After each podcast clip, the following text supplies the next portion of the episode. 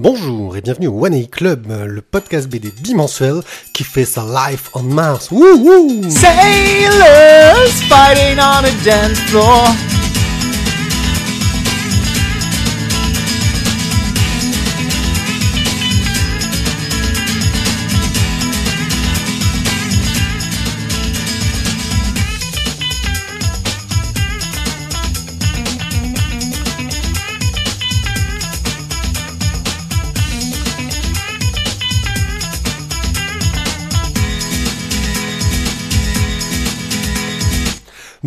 À tous, euh, bonsoir même. Euh, Je suis One Pied, je vous accueille pour un long moment où nous allons parler de bande dessinée. Et je suis accompagné de celui qui vous a fait saturer les oreilles pendant le jingle, le docteur Tizak. Salut Ti. Hello.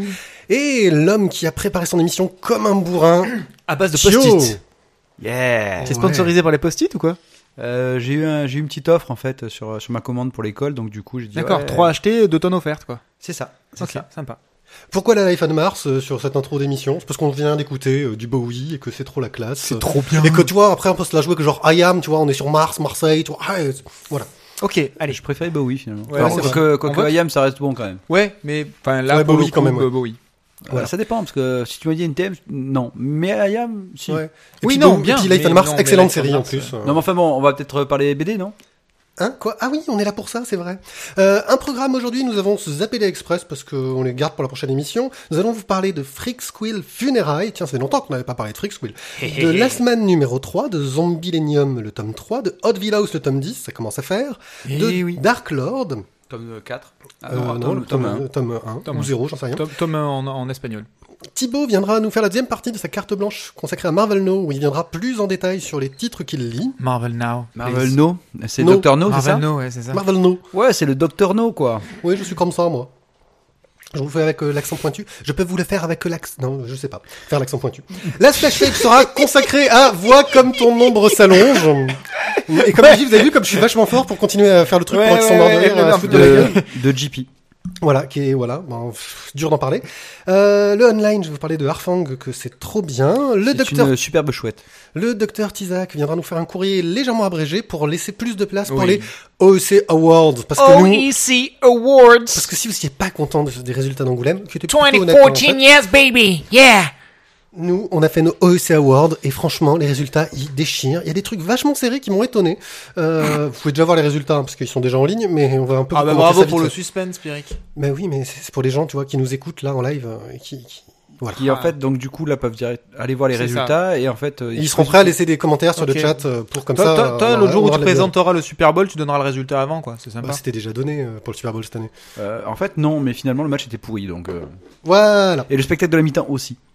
Ouais. Ouh, il y a Euh, débat, il y a débat. Il y a quoi Il y a débat. euh, je veux dire. Non, il y a Bi- débat. Non, Beyoncé et 50 danseuses euh, euh, en string. Excuse-moi, ça envoie plus que Bruno Mars avec euh, quatre mecs avec un petit costard qui danse quoi. Bon, Ouais, euh, mais- les amis, You make me feel wrong. allez, on balance le. I've been locked out of heaven. Et les Red Hot qui font euh, un set de une chanson tout poucrave des fesses. Ouais, mais parce qu'ils sont trop fatigués maintenant. Freak Squill Funeral tome 1, un spin-off, donc une série dérivée de la série Tu vois, Freak Flea aurait pu jouer dans Freak School par exemple, tu vois. Qu'est-ce que t'en penses C'est carrément vrai. Il Carrément. devait ouais. jouer dans l'adaptation animée, je crois, de Gen 13, euh, si je me trompe pas. Ouais, mais dans Freak School, il l'aurait fait, Flea. Ouais, il Gen aurait 13, pu, si je dois bien prononcer. Euh, Freak Squill Et Funeral... Bruno Mars, par contre, pas un brin. Mathieu est en forme ce soir. L'iPhone Mars, Bruno Mars. J'essaie de trouver toujours un rapport avec le podcast, en fait. T'as vu, je m'en sors pas mal. Hein. Euh, donc, euh, Freak Squill un spin-off, donc une série dérivée de Freak Squill, qui nous raconte les origines euh, de Funeral et de son frère, euh, qui est le, euh, comment, le directeur de, de l'école Freak Squill C'est cela dans la même. série. Euh, et c'est dans une ambiance très très très différente de la série. Bon, en gros, Alors, très différente, n'exagérons rien. Moi, je suis. Alors, alors là, alors là, vous êtes C'est pas venu beaucoup, au regard, mais c'est beaucoup, quand même. beaucoup moins fun. On C'est est qui qui a raison. Thio dit qui c'est qui a C'est raison. moi. Et t'es d'accord avec moi Euh, plutôt, ouais. Voilà. T'es con. Non, c'est vrai que c'est pas la même ambiance dans le sens où c'est beaucoup moins fun, c'est beaucoup moins rigolo, c'est beaucoup moins pin-up. Euh... Bon, qu'est-ce que ça raconte Vas-y, fais-nous un petit résumé Ben, du pitch de départ, parce que je crois que c'est toi qui l'as lu il y a le moins longtemps. C'est cela même. Euh, eh bien, c'est l'histoire en fait de Funérailles, donc notre euh, manchot préféré, euh, borgne préféré, euh, qui, qui frôle avec la mort qu'on rencontre donc dans Free euh, normal, et qui dont on découvre en fait là ses origines. Donc pourquoi est-ce que son frère est directeur d'école et lui est un sombre sombre hum, enseignant, mais un petit peu à part quand même malgré tout. Voilà. Ah bon, on- est dans un univers d'héroïque fantasy. Je sens que tu es en train de, te- de, de broder un peu, j'ai l'impression. euh. Non, non, non, Non, non. Donc on est dans un univers d'héroïque fantasy un peu classique, où en gros la pureté de naissance chez les nobles est très importante. Et il y a une prophétie comme quoi si des jumeaux naissent, euh, ça craint. Euh, Oui. Et donc euh, la mère de... Enfin, euh, les gens qui gèrent un peu ces affaires essayent de jeter un des deux jumeaux qui est moins beau que l'autre. Oui, c'est-à-dire que surtout la prophétie dit qu'il faut qu'il n'y en ait qu'un seul et pas qu'il soit deux. Donc du coup, pour essayer de rentrer dans la prophétie, ils font en sorte de tuer celui qui ressemble à rien et ça, ça fait partie malgré Euh, tout des habitudes. Alors non, en fait, le problème c'est que tous les deux sont parfaits. Oui. Donc Oui, oui, oui. Tous les deux parfaits. Mais c'est- c'est c'est pour ça qu'ils en jettent un parce qu'ils veulent rentrer dans la prophétie. Et donc celui qui jette euh, est sauvé par sa nourrice, euh, et on va suivre en parallèle la vie de celui qui est élevé euh, par le plus grand guerrier du royaume, qui sort avec une femme qui est manipulée euh, Et manipulatrice. et manipulatrice, euh, mais qui est manipulée par ses supérieurs. On est un peu dans des histoires de clans, ça me fait penser à Vampire la Mascarade dans l'ambiance, euh, des manipulations de clans, euh, ce, ce genre d'ambiance. Euh, et euh, en parallèle, on suit la vie de celui qui vit dans les bas-fonds et qui forcément va croiser la vie euh, de, de l'autre, et vont devenir même amis, euh, etc. Exactement. Voilà pour le pitch. Euh, et quand je dis que ça change d'ambiance, c'est qu'on est vraiment dans de l'heroic fantasy. On n'est pas dans du contemporain à la Freak Squill. Tu te dis, mais euh, il s'est passé combien d'années entre Funérailles et la BD, la série principale? Bah, en fait, je moi je suis, je suis même parti dans l'idée que c'était carrément un, un autre monde en fait. Tu vois, c'est pas le même. Ouais, une sorte de monde D'univers parallèle. Et qu'après ils arrivent dans l'autre en fait. C'est ça. Ah, ça pourrait tenir la route, ouais. C'est pas con. Hmm. C'est pas con. Ça, pour- ça pourrait te tenir la route. Oh, Euh, j'avais- Ce qui est con par contre, c'est de laisser la, la Ouais, sonnette de son c'est téléphone. ça. C'est c'est les gens qui laissent les portables allumés quand ils vont au cinéma, tu vois. C'est ça. Euh, décroche, c'est ta mère. Ouais, ça va. Hein.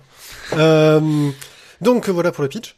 Euh, le dessin de Florent Maudou. On va commencer Bon, tout de suite par les choses qui calment. Voilà, je pense que ça fait consensus, Matt. Bah, ça reste sur la même ligne que, que le Freak School classique, sauf que là il y a de la couleur Ouais. et et il y a même des pleines pages.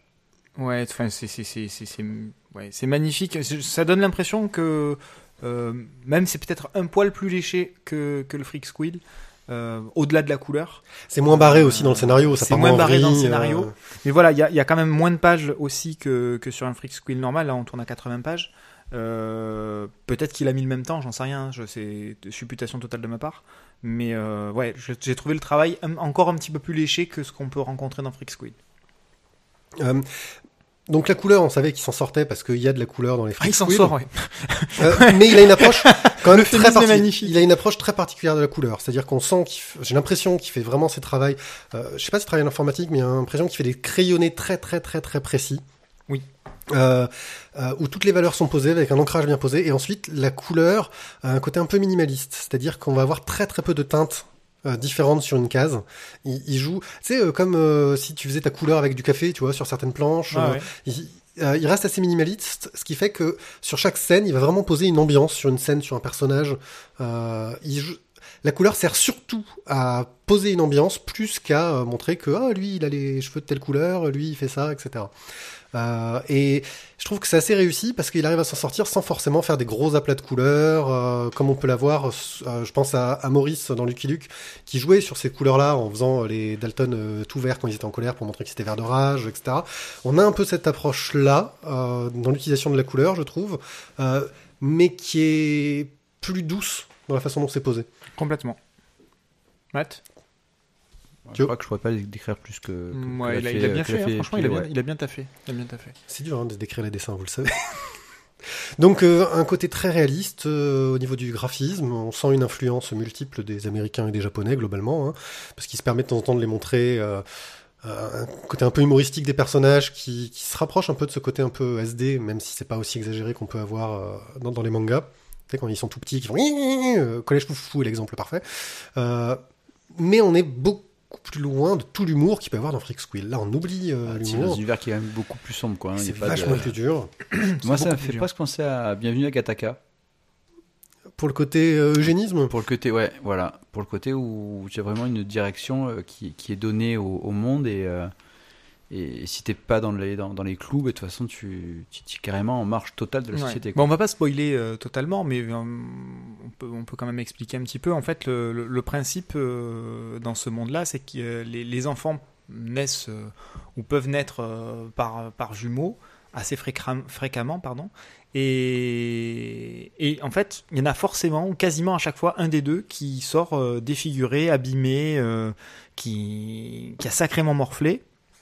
Parce que parce qu'en fait il y a un combat dans le dans le ventre de, la maman euh, et que seul le plus fort des deux survit. Donc en fait à la naissance on ne sélectionne que celui qui est en parfait état parce qu'on considère que c'est lui le plus fort des deux et que le deuxième sera mis au rebut. Alors le rebut en fonction de la gravité des blessures euh, varie. Il pourra être simple soldat, il pourra être travaillé dans des bas-fonds, euh, etc. Mais voilà, il y a une forme de sélection naturelle euh, de caste, mais finalement la caste elle n'est pas euh, liée directement aux parents, mais, euh, mais à l'état à la naissance, donc en fonction de la combativité de, de chaque nouveau-né. Il s'est aussi fait plaisir à développer un univers. On a le, les cartes euh, à, à l'entrée, à la fermeture euh, de, du monde. On est vraiment là, voilà, on rentre dans les codes de codes Fantasy, euh, qui nous montrent un peu à quoi se res- ressemble l'univers. On voit que c'est beaucoup plus grand que les quelques endroits qu'on voit en fait. Euh, il nous montre, il, il se laisse beaucoup de, de marge de manœuvre. Euh, il y a un système de clans avec des, des animaux euh, un peu- totem, on a l'impression sur chaque clan qui font un peu penser à l'ambiance qu'on peut avoir dans un Game of Thrones. Oui, et puis euh, même euh, il y a certaines références de temps en temps aux, aux chevaliers du zodiaque, j'ai trouvé euh, avec les chevaliers d'or de machin. Ça serait pas surprenant, ça, ça collerait avec les références que peut avoir Florent Modou. Euh, bon bah, en gros, euh, ça vous a plu quoi Oui. Ouais. Ouais, c'est c'est dur de dire autre chose. Gravement. Non, C'est à suivre. C'est à suivre, c'est un, c'est le tome 1 de ce spin-off funérailles. euh, J'espère qu'on aura la suite. Euh, Oui, on Très aura sans doute. Je sais Très pas combien de temps il a prévu. Je crois qu'il en a prévu que deux. Ça se tiendrait avec le le fait euh, de parler Oui. de jumeaux. Ouais, enfin, on pourrait même à- aller jusqu'à 3, hein, parce que Oui, là, on, on termine avec simplement la séparation des deux frères euh, on verra. après leur retrouvaille. Euh, c'est pour qui? Bah, tous ceux qui aiment Heroic Fantasy, tous ceux qui ont aimé Freak Squill. Euh, après, il y a quand même du nu, il y a quand même. euh, ouais, c'est pas. pas Moi, je sais pour qui c'est. Pour ceux qui auraient aimé qu'il y ait un bon scénario euh, aux légendes de la Lune Noire, aux chroniques de la Lune Noire. Ouh, ça sent l'attaque Ouais. perfide, ça. Ouais. Ou- Ben, on retrouve le ton, je trouve, de Chroniques de la Lune Noire, mais bien écrit. ouais. Sinon, t'avais aussi les fans de, de Vénusville dans Total Recall pour, euh, Oh yes, pour, baby les, pour les prostituées un peu zarbes. Ouais, pas mal. Puis l'homme a quatre mains aussi. Comme ça, il y en a une pour se gratter les couilles et l'autre pour se gratter le cul. Donc euh, voilà, euh, on a quelques commentaires sur le chat. Azertov nous dit euh, Florent est un demi-dieu. Oui, Ouais, on je peut- valide. on- on- ouais, Je valide. Ouais, ouais, ouais, je confirme. D'ailleurs, Amoretti euh, nous, nous contredira pas sur le coup. Euh, tous les gens qui, qui me parlent de, de Florent Maudou euh, me disent que c'est un demi-dieu et, et c'est vrai que waouh. Et puis surtout, j'ai l'impression qu'il fait beaucoup de planches dans l'année en fait. Hein, si tu regardes bien, Ah ben c'est pas un fonctionnaire. Hein. comme nous.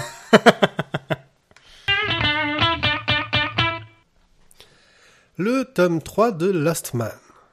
Bon, J'avais hésité, elle- je- à la base je me suis dit, ouais, un tome 3 de Last Man, on va se le mettre en express, tranquille. Euh, sauf qu'il s'est passé quelque chose dans ce tome-là qui, qui fait que je pense qu'il y a beaucoup de choses à dire dessus. Euh, parce qu'on change totalement d'univers. Thio, tu nous le pitch Oh. Oh. Hop, tiens, dans ta gueule, tu vois. Voilà, regarde, j'ai pitché à droite, pitché à gauche si tu veux. C'est ça. Non, mais alors ça, c'est des termes de foot américain, les enfants. Euh, donc on avait quitté euh, notre euh, gentil petit gars euh, qui faisait le tournoi de fight, euh, Adrien. Adrien, qui faisait son petit tournoi de fight avec, euh, avec le grand et le beau Aldana. C'est ça. Et donc ils ont gagné. Oui, sur- enfin surtout Oui, oui, Aldana. on peut- on peut parce qu'il a gagné la mer aussi au passage. Il a gagné la coupe, il s'est tapé la mer. non, mais il euh, fallait qu'il se détende. Il fallait qu'il se détende. Ah, bah, D'abord, il s'est tendu, puis, Voilà, il s'est détendu bien ensuite, étendu. c'est- ouais. C'est le repos du guerrier, quoi. C'est cela même. Euh, et en fait, euh, le problème, c'est que le lendemain matin, ben, Aldana s'est cassé Avec la coupe. avec la coupe. Et du coup, la mère, elle est un petit peu vénère. Alors, du coup, elle dit à son fils, ben, on le suit. Et là, elle sort une moto. Elle sort une moto et il se casse. Et là, pour ceux qui voient pas trop, euh, la semaine, pour le moment, c'est un univers d'héroïque fantasy euh, un peu classique, avec un petit village avec des magiciens, des gens qui utilisent la Ils magie pour faire un, gentils, tour- pour tout faire un tournoi d'arts martiaux. Il y a un tout petit peu de magie dedans. On s'attendait à avoir un tournoi d'arts martiaux qui avait duré tout le temps de la série. hein. En gros, euh, moi, c'est vraiment ce à quoi je m'attendais. C'est ça. Ouais, et là, d'un Dragon Ball. On, on- on part à, à travers champs, euh, à travers euh, déserts, euh, campagnes, montagnes, Et, et on découvre que le monde autour est très différent de ce qu'on a vu pour l'instant. et on part dans du post-apo à la canne le survivant. Euh, ouais. Ah là, on est même complètement dans du Ken le survivant. Voilà. C'est presque un spin-off. avec des gars, euh, des, des, des sortes de, de, de gars qui traînent sur la route, des sortes de crapules complètement débiles. Et, et Euh. complètement Ken survivant. Pimpon, pimpon. C'est ça. Pardon, pardon. On a des flics qui ont une- un gyrophare sur la tête, euh, parce qu'en gros, il y a des flics qui luttent contre les pompiers, parce qu'ils sont des clans ennemis et ils se tapent dessus pour avoir les droits. Euh, et- Avec des dialogues débiles, comme dans la traduction de Ken le survivant. oui. Parce qu'en fait, c'est la traduction française de Ken le survivant qui rendait les dialogues débiles, qui rendait les méchants débiles. Et c'est complètement. En fait, euh, voilà, pourquoi je voulais qu'on en reparle autrement que qu'en express, c'est parce que c'est plus la même BD. Euh, Euh, oui, on- Alors graphiquement, on y reviendra, ça n'a pas trop changé, mais d'un point de vue du scénario, on est parti totalement à l'ouest. Il y a toujours la baston, Il y a toujours le baston, mais en fait, surtout, c'est que là, le scénario est, est, est d'un d'un coup devenu beaucoup, beaucoup, beaucoup plus complexe et touffu C'est que plus touffu, ouais, c'est ça, que- c'est le que terme, ça aurait c'est ça. pu le, le, le laisser deviner Bah, au la mère abord, qui, quoi. la mère qui faisait potiche. euh, Euh, du coup, maintenant, maintenant, euh, on se rend c'est compte la qu'elle est elle est badass. Ouais, alors c'est-à-dire que, enfin, à titre purement personnel, hein, la, la- la boulangère, je me doutais bien qu'à un moment donné, elle allait pas que pétrir la pâte et qu'elle allait avoir un rôle un petit peu plus important. Et quoi. ça, elle l'avait fait à la fin dans le. Euh, pardon. Euh, tu, tu peux faire attention aux gestes que tu fais quand tu parles, s'il te plaît. C'est un petit peu. Oh pardon, c'est un coup sous la table. Excusez-moi.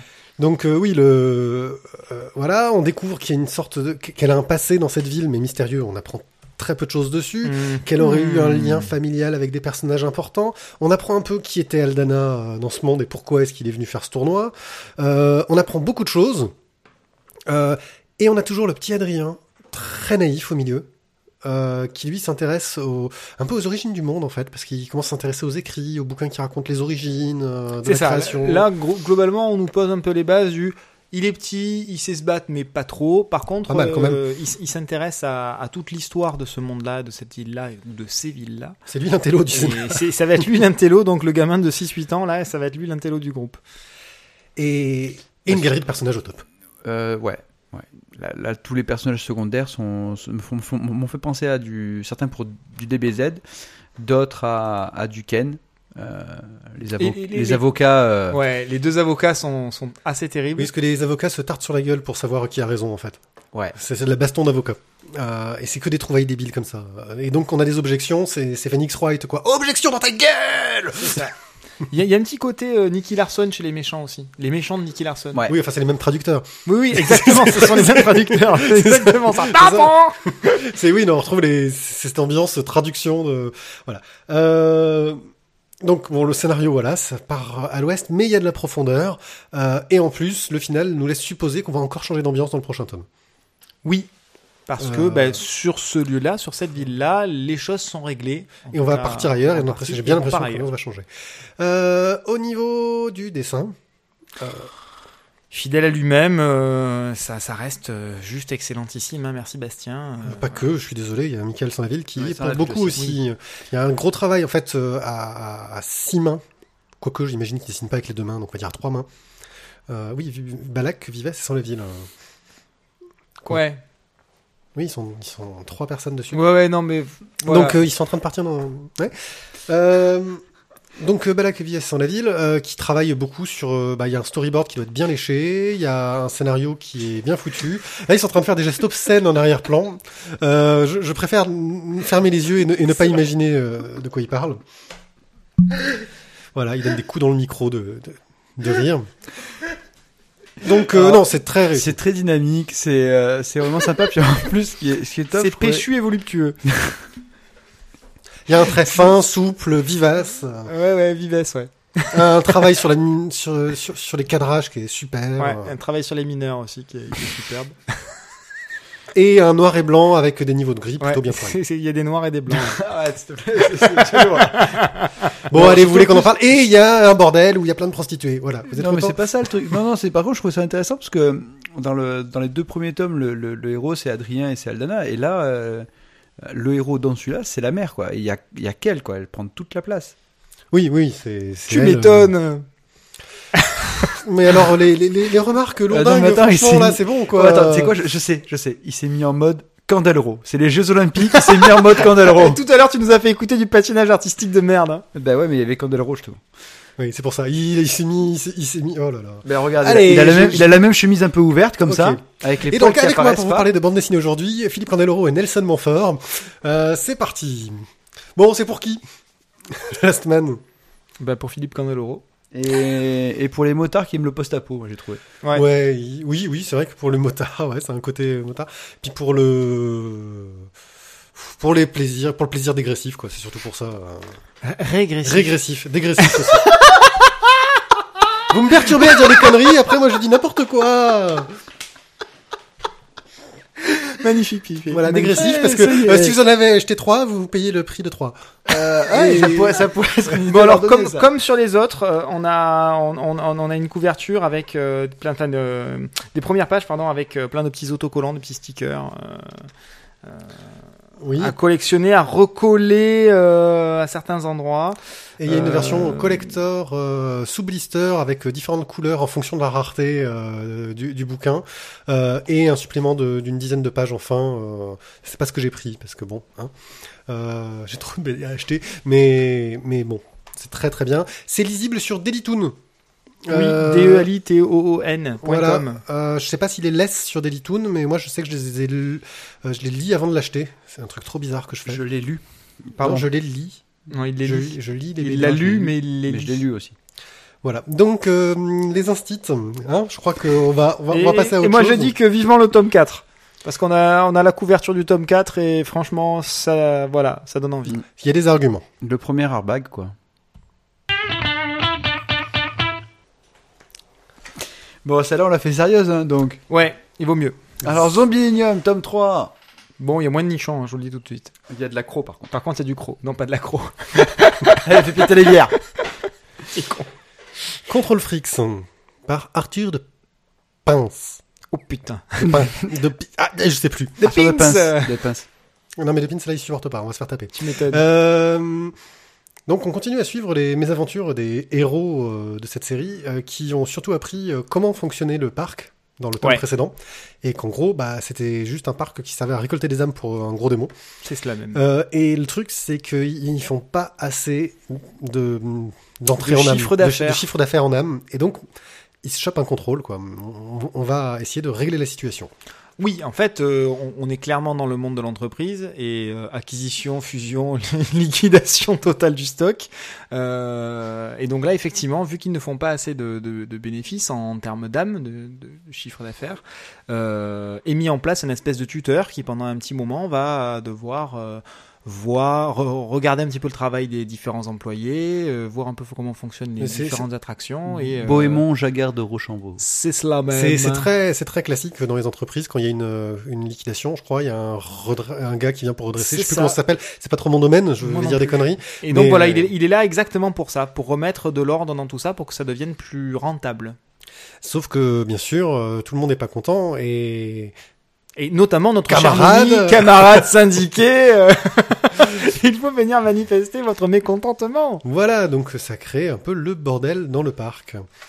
Euh, parce que, bah, en gros, ils veulent tuer plein de gens, c'est surtout ça. que- C'est ça. Il veut transformer globalement le parc d'attractions en abattoir. Donc là où les choses pouvaient se passer de manière euh, assez transparente en récupérant euh, des âmes par-ci, des âmes par-là, à partir du moment où on veut faire une espèce de travail à la chaîne de euh, on bourrine tout ce qui rentre dans le parc, euh, ça devient plus compliqué. Mais on rentre aussi dans les petites lignes du contrat. À partir du moment où les gens achètent leur ticket, que se passe-t-il, à quoi ça les engage, etc., etc. Euh, c'est assez finement mené. C'est très bien foutu. Quelque chose à rajouter sur le scénario, tu Attention, il sort ses post-it. Ah, ça c'est mesquin. Voilà. Voilà, j'ai- non, voilà. Pour une fois, j'ai préparé le truc et tout, j'ai fait des efforts et en plus on me vanne. Ça dégaine le post-it. Mais tu sais bien que n'importe qui aurait pré- préparé, tu nous aurais vanné aussi. Euh, non, la dernière fois, il a fait des trucs pour euh, le courrier et je lui ai juste envoyé des vannes tout le long. Euh, bah, au niveau du scénar, moi je trouvais ça excellent, une bonne, une bonne suite. En plus, on a quand même, euh, on commence à avoir d'autres, euh, D'autres D'autres quêtes annexes qui commencent à se mettre en place. On s'éloigne des one shots. On avait un peu une ambiance un peu one shot, C'est je ça. trouve. Là, il y, a- il y a plusieurs choses qui se mettent en place en même temps. Ça devait. euh, Notre petite sorcière. Le euh, cliffhanger de la mort à la le fin. Aurélien. Ouais, le Aurélien, pourquoi, comment, euh, voilà. Euh, on a pas resitué un peu euh, la série pour ceux qui connaissent pas. Euh, ah bah, c'est dommage pour eux. Ouais. Donc bah, globalement, c'est un parc d'attractions avec des monstres, mais des vrais monstres à l'intérieur, et on suit un petit peu la vie des, des, des personnages qui gèrent la boîte. Voilà. Ouais, globalement, euh, regardez le dernier clip de Skip the Use et vous aurez un petit aperçu des premières planches euh, du premier tome. Oui, c'est un peu l'idée, un peu détourné avec l'équipe du Skip the Use. Très beau clip d'ailleurs. Très joli clip. Voilà, avec les dessins d'Arthur Depin qui déchirent. Ouais. Euh, le dessin, donc justement, qui déchire. Bah, il est chier.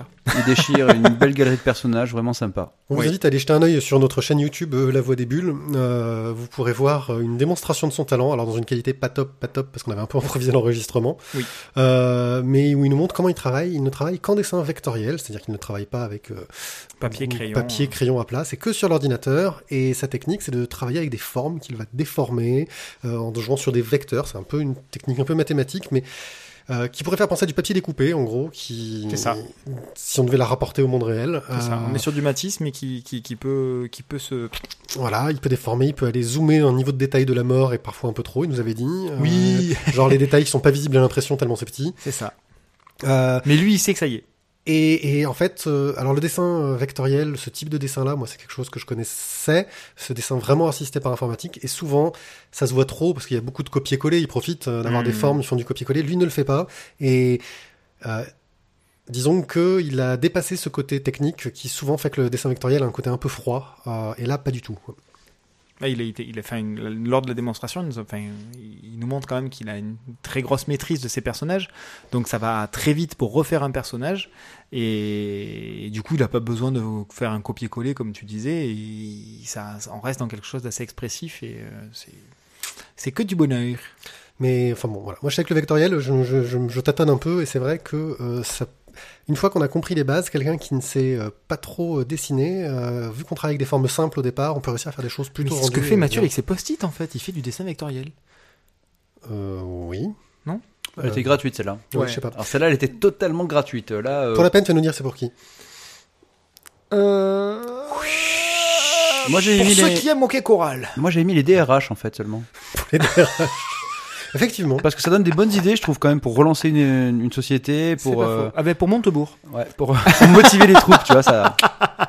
Moi, je l'offrirai à Noël à Montebourg, tu vois. Ah ouais, euh, en plus, c'est, c'est, c'est, c'est, c'est français. c'est français Et sinon au- aussi tu peux le mettre dans, en salon de lecture pour- à, à Pôle Emploi. Ouais, pas mal. Parce que du coup là les chômeurs quelque part ils peuvent se dire non mais c'est bon. C'est ça. Accepte ta mission, bah, sinon Fin- tu vas finir finalement ça peut être pire. Euh, on a des illustrateurs dans la chatroom, de Moski euh, et Randall, qui discutent un petit peu euh, avec Azertov du, du, du vectoriel. Et, et en gros, ils, ils ont vu la vidéo, ils hallucinent sur sa maîtrise et ils disent que c'est pas possible de faire des trucs euh, bien avec du vectoriel parce que c'est totalement contre-intuitif euh, pour un dessinateur classique. Et effectivement, je pense que c'est contre-intuitif pour un dessinateur classique. Mais il n'est pas un dessinateur classique. Il est Arthur de Pince. Ouh. C'était. Non mais non à ce moment-là il fallait tu que t'envoies le générique sans parler tu non, vois. mais voilà, non, mais truc, là, ce que je viens, voilà. là, là, ce que je viens de faire, c'est que j'étais en train de me dire, oh, j'ai appuyé sur le mauvais bouton, oh, le jingle est pas prêt, oh, je le. Voilà, tu fais une super phrase, c'est de faire des effets et tout, et l'autre il a. Effet voilà. de transition, sans transition. Ouais, j'étais sur le chat. Mais alors, je suis désolé, je ne peux pas rentrer sur le chat, les amis. Hein. euh, ils, refusent, ils me refusent la connexion. Mets-toi en guest. Ouais, mais j'ai pas, j'ai pas envie d'être en guest. Oddville House. Tome Tome 10. Jack, Tupper. Il y a de l'écho. Ouais, et Jack Tupper va faire la guerre. Jack Tupperware J'ai j'ai lu le titre, je me suis dit, il faut que je la fasse. Elle est nulle, elle est nulle, je, je, je m'excuse, mais elle pas. Mais je ne pouvais pas ne pas la faire. Voilà. Euh... Oddville House, c'est un, une uchronie euh, steampunk. Donc euh, nous sommes dans un monde euh, steampunk où euh, on est... Euh... allez, c'est de l'histoire, euh, c'est Thio qui parle bien d'histoire d'habitude. Moi je suis nul, je dis que des conneries. On est en 1864 parce que c'est écrit en gros derrière. Ouais, et en Euh, fait c'est Victor Hugo aussi. c'est Napoléon III qui dirige la France. C'est ça. Et, euh, et aux États-Unis, euh, Il c'est par... le canal de Panama. Ouais, mais c'est- là c'est parti très très très en sucette. euh, parce qu'aux États-Unis ils ont un peu un problème de peste. Oui. Suite à- au tome précédent. C'est cela même. Et en plus, euh, c'est les sudistes qui ont gagné. Et ouais. Alors, ils ont pas tout à fait gagné. C'est juste que suite à la peste, du coup, le Nord est obligé de faire euh, une espèce d'alliance. Bah, disons que ça va finir moins vite, quoi. Oui, ça a l'air plus mal barré. ouais. Voilà, donc du coup, on est revenu euh, dans notre gentille Europe, euh, même sur notre chère île de Guernsey. Ouais, je crois que c'est ça. Bingo. Ouais, c'est bon. Euh, et donc, on est dans la maison de, de Victor Hugo, Hauteville House, et on va euh, s'attarder justement à. à comment ils s'appelaient les deux, les deux jumeaux là, dont un qui était côte Lambarge Un tic et tac. Tic et Tac. Voilà, Tic et Tac, en fait, euh, bah, viennent et essayent de dérober des choses dans Hauteville House, parce qu'on s'aperçoit en fait que Hauteville House est une sorte de, de base secrète de la résistance gros, à la- à- à l'Empire français. En gros, on a appris dans les derniers tomes qu'il y a une sorte de des reliques euh, extraterrestres, sans doute, on imagine, d'un autre plan, d'une autre dimension, on voilà. sait pas trop, mais un truc dans le genre. Euh, et bien sûr, euh, toutes les puissances essayent de se les approprier, de les contrôler pour pouvoir dominer le monde plus facilement. Euh, et pour ça, ils essayent de trouver des endroits où seront les reliques qu'ils ont récupérées au fur et à mesure, parce qu'il en faut certaines pour ouvrir un tombeau. euh, voilà. Euh, le tombeau, euh, il l'ouvre, enfin bon, ça c'est dans le tome précédent. Euh, et là, on va surtout revenir sur un peu les origines d'Hauteville House et la fondation euh, de, de- du manoir, en fait. Euh, fondation, c'est le mot juste. Exactement. Le terme de fondation profonde, profonde, profonde et très C'est importante. On est dans une série d'aventures, espionnage, fun, décomplexé, on va dire. hein. C'est un petit peu le, un James Bond dans l'ambiance, je trouve. Ouais. Ouais. Un croisement entre James Bond et Hercule Poirot quand même. Alors, je trouve quand même que là, on a bien perdu du Hercule. hein. On a, et on a, on, a, gagné en Poirot. Merci Mathieu. Voilà, j'aime bien quand tu me mets des mots dans la bouche, ça me. Des mots. Donc oui. J'ai pas dit le poireau. Là, écoute, hein. Euh, donc ouais, on a beaucoup perdu quand même du, du- du- de l'enquête des premiers tomes et euh, on est passé sur de, j'ai trouvé un petit peu de, de, de, de l'action à papa quoi. On est un peu rentré dans du Derrick sur ce tome-là et je trouve que c'est un peu dommage. J'étais assez déçu Alors. euh, du, du rythme. Je, je, je, je, suis d'accord avec toi. En même temps, c'est la première fois en 10 tomes où on sent un ralentissement. Ouais, mais justement, il faut le Et c'est un ralentissement pour prendre du recul. On change d'arc, euh, des nouveaux enjeux sont mis en place. Il nous faut un huis clos classique. Euh, la maison est coincée, attaquée. euh, Ah, Il y a une tempête. il y a une tempête. euh, ils sont coincés sur l'île. C'est le scénar de Cthulhu de base. c'est étrange quand même en Bretagne qu'ils aient des tempêtes. Mhm. Non mais c'est le scénario de Clou de base. Oh là là, on est on est coincé sur l'île par la tempête. Euh, et donc euh, bien sûr il y a tous les mystères sur Jack Topper qui était un pirate, euh, etc. Ce qui aurait fait construire la maison. On apprend un peu tout- toutes ces origines là. Euh, c'est hum, bon moi j'ai jamais été un grand fan d'Hauteville House. Je les ai lus, mais c'est vraiment une lecture que je lis euh, comme ça, euh, vraiment euh, pépère quoi. J'accroche pas au dessin en fait. Euh, Ah. Oui. ça, c'est mon, mon souci. Et c'est vrai que je trouve que la narration est parfois un peu trop euh, verbeuse. Ouais, vu le, vu le, le style qu'ils veulent donner, ce côté action-aventure. Euh, bon, parfois ils nous racontent un peu trop leur vie, quoi, les personnages, je trouve. hein. Et ça me, tu vois, ce côté euh, ambiance fin 19e, enfin milieu 19e, etc., qui, qui veulent te donner, ça marche, mais ça colle pas avec le genre, j'ai l'impression. Non, moi, c'est un mélange que j'aime bien. Oh, non, là, je trouve que là, non, le, ça, le mélange, il a bien fonctionné du au tome 1 et jusqu'à maintenant, je trouve ça, ça, c'est Ouais. quand même sympa. Quoi, ce... Ouais. Et moi, du coup, celui-là de Tom, c'est c'est vrai que je suis d'accord avec toi, il y a un ralentissement. Mais c'est encore une fois pour prendre du recul. Et du coup, j'ai hâte de lire le 11. Parce que là, on met en place pas mal de choses. Et qui vont partiellement, je pense, se résoudre dans le, dans le prochain tome. Voilà. Hum, moi, j'ai très envie d'avoir la suite là. Mais aussi le ralentissement, il est, il est forcé, il va avec le genre. On est dans du huis clos, il faut essayer un peu de mettre une ambiance, un peu euh, ce genre de truc là. Donc, euh, enfin, je crois que je pense que ça, ça colle aussi avec euh, le type d'histoire qu'il veut faire pour ce tome. Mm.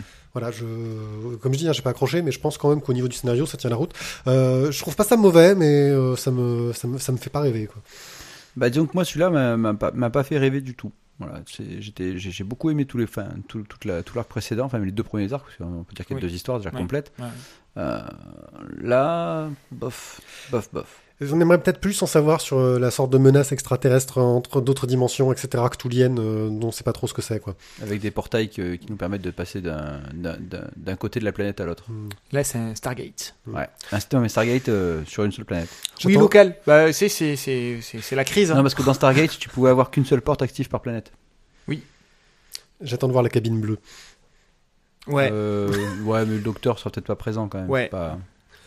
Voilà. euh, donc euh, on a parlé un peu du scénario, donc vous êtes y a du ralentissement. Le dessin, euh, comme je disais, moi j'accroche pas, je, trouve peu précis, euh, un peu trop lâché, mais euh, lâché sans sans maîtrise. On sent que euh, Et sans maîtrise. Oui, La puissance n'est rien. Oui, on sent qu'il y, a- il y a un besoin bah, de de faire vite les décors je sais pas Jacques je, je, je trouve que les personnages ressortent pas assez des décors. Euh, c'est un peu trop plat dans le dans le trait dans la représentation des personnages euh, dans les visages enfin voilà. J'accroche vraiment pas. Bah, moi je trouve ça, enfin, ça reste euh, un dessin qui est efficace, qui est propre, qui, qui, qui, voilà, qui, qui, qui sert bien, on va dire, le propos. Il y a pas, ouais, comme je disais, enfin, Oui, c'est- pas, le- pas le voilà. point fort. Voilà, quand tu regardes la lecture, euh, c'est- de la lecture rapide, quoi, entre guillemets, je trouve, House. Tu le- Moi, je lis pas non plus pour y passer des heures, quoi. Moi, j'aime bien, prends- bien prendre mon temps pour l'histoire. Oui, mais c'est pas le dessin, moi, qui m'intéresse le plus. Moi non plus, voilà. Par contre- par contre, voilà, euh, si- disais, sur le si- Freak Squill, tu peux passer du temps à regarder une case, à Oui. regarder une planche, machin. Mais si C'est pas forcément si- le si cas tu faisais des, des petites, euh, des petites couvertures, si tu faisais un intérieur comme les couvertures de Hot House, franchement, ça, ça déchirait quand même. C'est vrai. Bon, de temps en temps, il y a quelques, il y a quelques vignettes qui, qui sortent du lot, hein, notamment sur les paysages. euh. alors les couvertures étant faites par Manchu c'est normal qu'elles déchirent de leur maman parce que Manchu euh, est un demi-dieu comme dirait Azartov euh, oui tout le monde est un demi-dieu il l'a dit tout le temps là Ouais, mais au moins attends, deux demi-dieux, parce que sinon il manque un morceau. et Enfin, voilà. les dieux, ils sont nombreux quand même. hein. Puis, oui, bon. On est vraiment dans un travail aussi d'équipe, hein, comme on avait pu voir dans la semaine. Euh, on a un storyboarder qui est euh, Christophe Kay. Euh, c'est donc Thierry Giou qui dessine et le scénario de Fred Duval. Donc on a vraiment un travail euh, et des couleurs de Carole Beau. Ouais. Il vérifie quand même, il check, il check. Oui, non, parce que j'avais un doute. Euh, on est vraiment dans un travail d'équipe euh, très studio à l'américaine qui colle avec l'ambiance série B, hein, qui est le nom de la collection. Euh, voilà. C'est pour qui? Euh, moi, j'ai, moi, j'ai dit que c'était pour les fans de- d'architecture, pour, pour ceux qui aimaient en fait vraiment les maisons avec des, des grandes, grandes, grandes caves. Parce que Oui. ça, c'est étrange. Je veux dire, quand tu fais un manoir, il faut forcément que tu aies une cave, mais qui déchire sa race. Grosso modo, tu rentres la ville de Marignane dedans, quoi. C'est. Bah là, pour le coup, c'est un 3 mâts, je crois. Euh, oui, mais sans compter que tu sais pas réellement comment le 3 mâts il peut rentrer dedans parce qu'il n'y a pas de grotte. Et Enfin, personne n'a jamais su comment voilà. il était rentré. Euh, la, euh, En fait, la porte de la cave, c'est la porte de la cabine bleue. C'est plus grand à l'intérieur. C'est ça. Ouais, c'est ça. Euh... Ouais. Ou Donc, c'est le bus des Spice Girls aussi dans le film. Je n'ai pas vu Spice Girls le film. On a chacun les références. J'ai vu que le début. Alors attendez, non, je, non, juste, juste, juste à dire, dans le dans le film des Spice Girls que j'ai vu un jour sur Canal Plus en une sorte de en, en, en, en errant misérablement devant ma télé, et bien elles rentrent dans leur bus, euh, dans le bus à un pierre, tu vois, Non. avec le. Mathieu, Et là, c'était gigantesque. Non. Tu aurais parlé de l'alarme fatale. je Tu aurais parlé d'alarme fatale euh, et de la caravane. Je pense que euh, ta référence t'aurait moins desservi. Là, tu, tu vas faire un tour sur le balcon, tu as, 5 minutes de gage. Hop, au frais. Voilà, Bon. 5 minutes de silence dans l'émission pendant que s'engage. Euh, bah moi je, je je saurais pas trop me ouais c'est pas pour moi donc je saurais pas trop dire pour qui c'est euh. Alors pour toutes les personnes pour qui ne sont pas comme moi,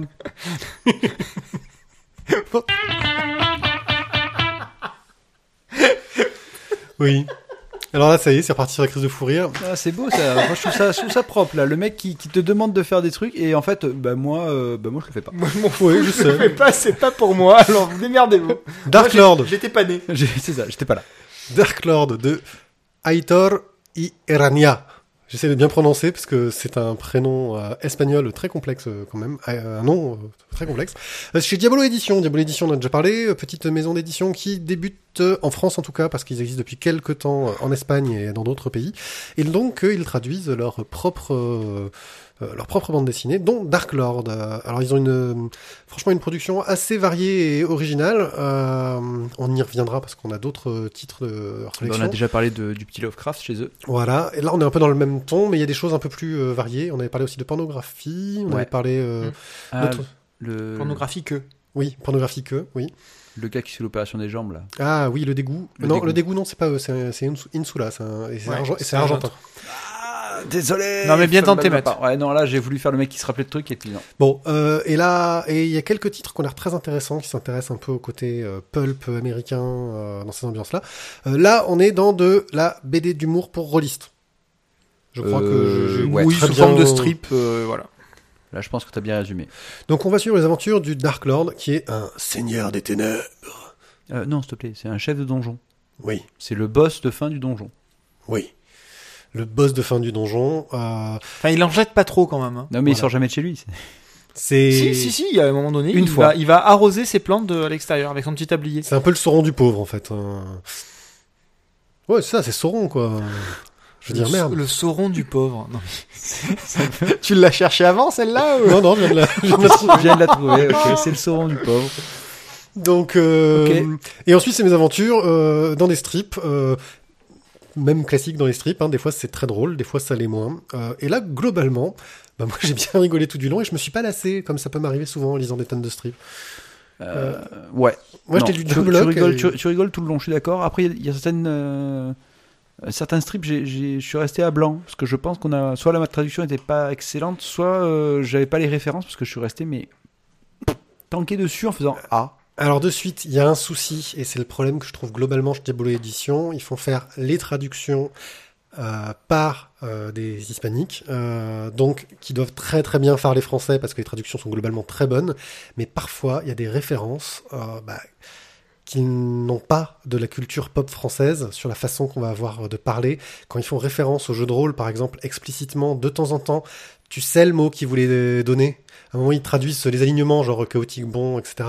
Et c'est une traduction qui n'est pas celle qu'on utilise euh, dans les bouquins français. Euh, on sent que euh, même si le traducteur est bon, il lui manque cette culture euh, locale euh, qui fait que parfois c'est un peu, surtout sur quelque chose voilà, de, de très pointu comme ça, c'est un peu limite. Mais globalement, euh, ça reste très lisible, on comprend très très bien. Euh, Il y a très très peu de moments où moi j'ai eu cette sensation-là. Euh, mais c'est vrai que c'est un peu dommage. Il faudrait peut-être qu'ils embauchent des traducteurs euh, français euh, si vous voulez éviter ces écueils. T'as eu, feuilleté un peu, t'en as lu quelques-uns. J'ai feuilleté un peu. Ça fonctionne très bien. La partie humour fonctionne très bien. Effectivement, après, il y a quelques manques de précision sur, sur le vocabulaire, sur, l'ex- sur les expressions, etc. Un petit truc qui m'a, je vais pas dire choqué, mais les strips ne se finissent se finissent parfois sur la page d'à côté ou sur la page de derrière. Et, c'est- enfin, au niveau de la mise en page, euh, je trouve pas forcément ça toujours euh, probant. Ah moi ça m'a pas du tout euh, posé de problème. Euh, ce Non, problème-là. Moi j'ai bien aimé les petites pubs au milieu. Les fiches de matos aussi. Les fiches de Les matos. fiches de matos, ces petites pubs, ouais, c'est très sympa ça. À la fin, t'as les quelques espèces de posters aussi, euh, des affiches. Bah, le Dark Lord qui a été refait par plusieurs personnes. Voilà. Oui, c'est les, des dessinateurs euh, Ah oui. à côté qui l'ont dessiné Le Obey- plein de styles très différents. Le Obey est excellent, je trouve. Euh, et puis voilà, enfin, il y a des personnages récurrents qui commencent à apparaître. Donc le serviteur des ténèbres euh, euh, qui fait ses affaires de son côté, euh, l'esclave qui se chope mais dont il voudrait bien se débarrasser parce qu'elle est chiante. Euh, euh, Il y a, il y a vraiment un, un humour moi qui m'a bien fait rire et qui peut passer même chez les non-rôlistes. C'est pour les gens qui aiment le Seigneur des Anneaux, même s'ils risquent euh, le Seigneur des Anneaux, tous ces trucs-là, même s'ils risquent de rater quelques gags quand même. Euh, parce que dès qu'ils arrivent sur euh, un passage où ils se retrouvent dans une convention de jeu de rôle, des références au chaotique mauvais ou ce genre de trucs-là, faut Oui. connaître un petit peu le jeu de rôle pour tout apprécier. Donc voilà, le dessin euh, est très très simpliste et sombre. Ce que là c'est bien. Ouais, c'est assez rigolo. C'est, euh, il y a un côté enfantin, mais en même temps, les, les couleurs euh, ramènent à quelque chose de plus, de plus sombre et de, de, de moins gamin, quoi. Ouais, on est dans le château du Seigneur des Ténèbres. Euh, ouais, non, puis il y a un côté lâché, tu vois, un peu, un peu brut dans le dessin, mais qui passe vachement bien. Euh, on n'est pas dans du cartoon rond. Ouais. qu'on peut- tu vois, ce cartoon un peu rond qu'on pourrait- auquel on pourrait s'attendre, qu'on a par exemple dans les BD de Nullbuck euh, ou dans le Dark Tower, Mm. euh, qui est une, une BD encore qui, qui, qui d'ailleurs c'est très proche de Dark Tower euh, là-dessus. Euh, donc il y a un côté, euh, ouais, qui a pas ce côté rond, c'est plus euh, brut, plus lâché, euh, et moi j'aime bien. Euh, un style graphique que j'ai beaucoup apprécié, qui colle très très bien au Ça propos. colle, ça colle au propos, ça colle au style, euh, ça colle, ça colle au C'est format. très lisible, très bien. euh, euh, voilà. Thio? Thio est parti ailleurs. Non, non, je suis toujours présent. euh, Les cinq minutes sont passées le... bah, Je sais pas, en fait, c'était la question. J'attendais que vous me la parole. Le, le- moi, le, voilà, le dessin est efficace, nickel. C'est pas, c'est à la fois simple tout en ayant quand même parfois pas mal, euh, parfois pas mal de détails en fait. Il y a beaucoup de, euh, beaucoup de monstres ou beaucoup d'ennemis qui sont bien, euh, bien shadés quoi. Et par contre, au niveau du scénario, il y a des moments où, je, je- j'ai- bon, à la fin, j'ai quand même eu l'impression quand même de lire du Buck, de, me dire ah, tiens, ça y est, je suis un petit peu dans un Bah, surtout dans les derniers tomes, là, pour ceux qui lisent euh, les, les, les, romans de Nullbuck, où, euh, on est dans le donjon et on est dans la vie du donjon et euh, tiens, en fait, telle salle, elle n'est pas encore, pas encore active parce qu'en fait, les, les mercenaires qu'on a commandés, ils sont pas arrivés. les nains nous ont pas livré le matos. Bon, là, euh, de tel côté, c'est un peu en travaux parce qu'il faut faire refaire le toit. C'est Oui, c'est quelque chose qu'on retrouve aussi euh, dans le jeu vidéo Dungeon Keeper, euh, quelque chose qu'on retrouve aussi dans Donjon euh, de, de, de Trondheim. Euh, c'est ouais le côté euh, montrer l'autre Mhm. côté. euh, après, forcément, t'es dans le même univers, c'est de trouver un angle d'approche original, donc forcément, tu finis par retomber sur des sur des thématiques qui doivent être proches à un moment. Euh, mais ça me semble assez complémentaire de, de pour le coup, parce qu'on est plus vraiment du côté des méchants. Nullbug, ils sont, on est plus du côté des héros. Ça dépend. Les derniers romans, tu, es- tu es bien du côté J'ai pas méchant. Ah ouais, mais tu lis pas, voilà. Enfin, toi, tu, toi, tu prends que des trucs avec des, des, des cases, là. Et des images. des images, sinon tu comprends pas. Voilà, c'est donc pour qui? Ouais, facile. C'est pour les rôlistes et les fans du Seigneur des Anneaux Et Nullbuck. et de Nullbuck. Même euh, on peut commencer un peu plus tôt. Ouais. Le côté enfantin, je pense, peut, peut inciter à aller chercher les références. Il y a quand même des blagues assez tendancieuses. Il y a, des, point ouais, de il y a des vue- blagues qui sont un peu tendues quand même. Ah, j'ai pas euh. tout lu, moi. hein. Ah Oui, alors euh, si tu veux, quand il se passe des trucs avec l'esclave, euh, il, a l'air- il a l'air très content. quoi. Grosso modo, il a un peu un lapin sous le chapeau. si. Voilà, c'est ton épée que tu pointes vers moi? J'espère que c'est ton épée. pas sur mon tour, Euh. Oui. sous le chapeau. Ça, euh, ça passe inaperçu, ça. Ouais, d'accord. Ça, c'était Garcimore qui avait un lapin sous le chapeau. Ça, ça marchait pas. Bon, ben, je crois qu'on va pouvoir euh, passer à la carte blanche de Thibaut, qui va nous parler donc de Marvel No. Euh, et nous, on va continuer à vous suivre un peu sur le chat. Euh, on va aussi aller prendre l'air, aller faire des, des, des choses dans des endroits obscurs de l'appart de, de, de Tizak. Non, Euh, non, non, non. non, non, d'ailleurs, maintenant, il faudra qu'on trouve une cave. Ouais, une cave. D'ailleurs, si quelqu'un connaît une cave euh, donc sur les Pennes Mirabeau ou alentour pour qu'on puisse enregistrer de nouveau, parce que bientôt nous serons SDF. Voilà. Ouais. Merci à vous. Allez, c'est à toi, Thibaut. Carte blanche à Thibaut qui nous revient pour nous faire la suite de sa carte blanche sur Marvel No. Bonjour Thibaut. Bonsoir Pierre et bonsoir à tous les auditeurs de Synops Live en live. Ouais, comme en plus on est en live, mais là non, mais oui, on est en live. Enfin oui, enfin on se comprend quoi. Avec tous ces paradoxes temporels, c'est assez compliqué. Exactement. Euh, mais on n'est pas un paradoxe temporel près. Tu vas nous parler donc encore de Marvel No, et alors que c'est quand même démarré depuis un petit moment.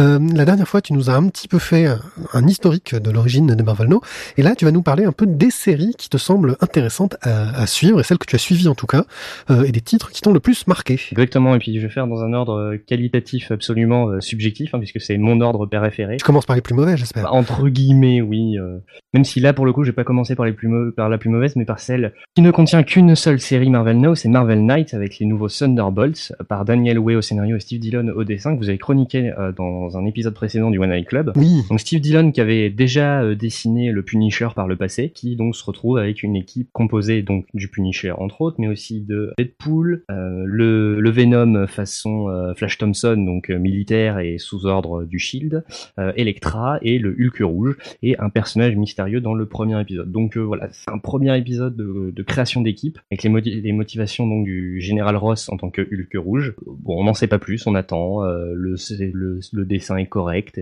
Moi, j'aime bien le, principe de, des Thunderbolts en général. Daniel Way a fait du très bon sur Deadpool. J'attends du coup beaucoup de cette série Thunderbolts façon Marvel. Now. Moi, j'avoue que pour avoir lu un peu la suite, ça m'a un petit peu déçu, d'autant que je trouve que euh, Dylan n'est pas très adapté pour du mainstream avec de l'action euh, dans tous les sens.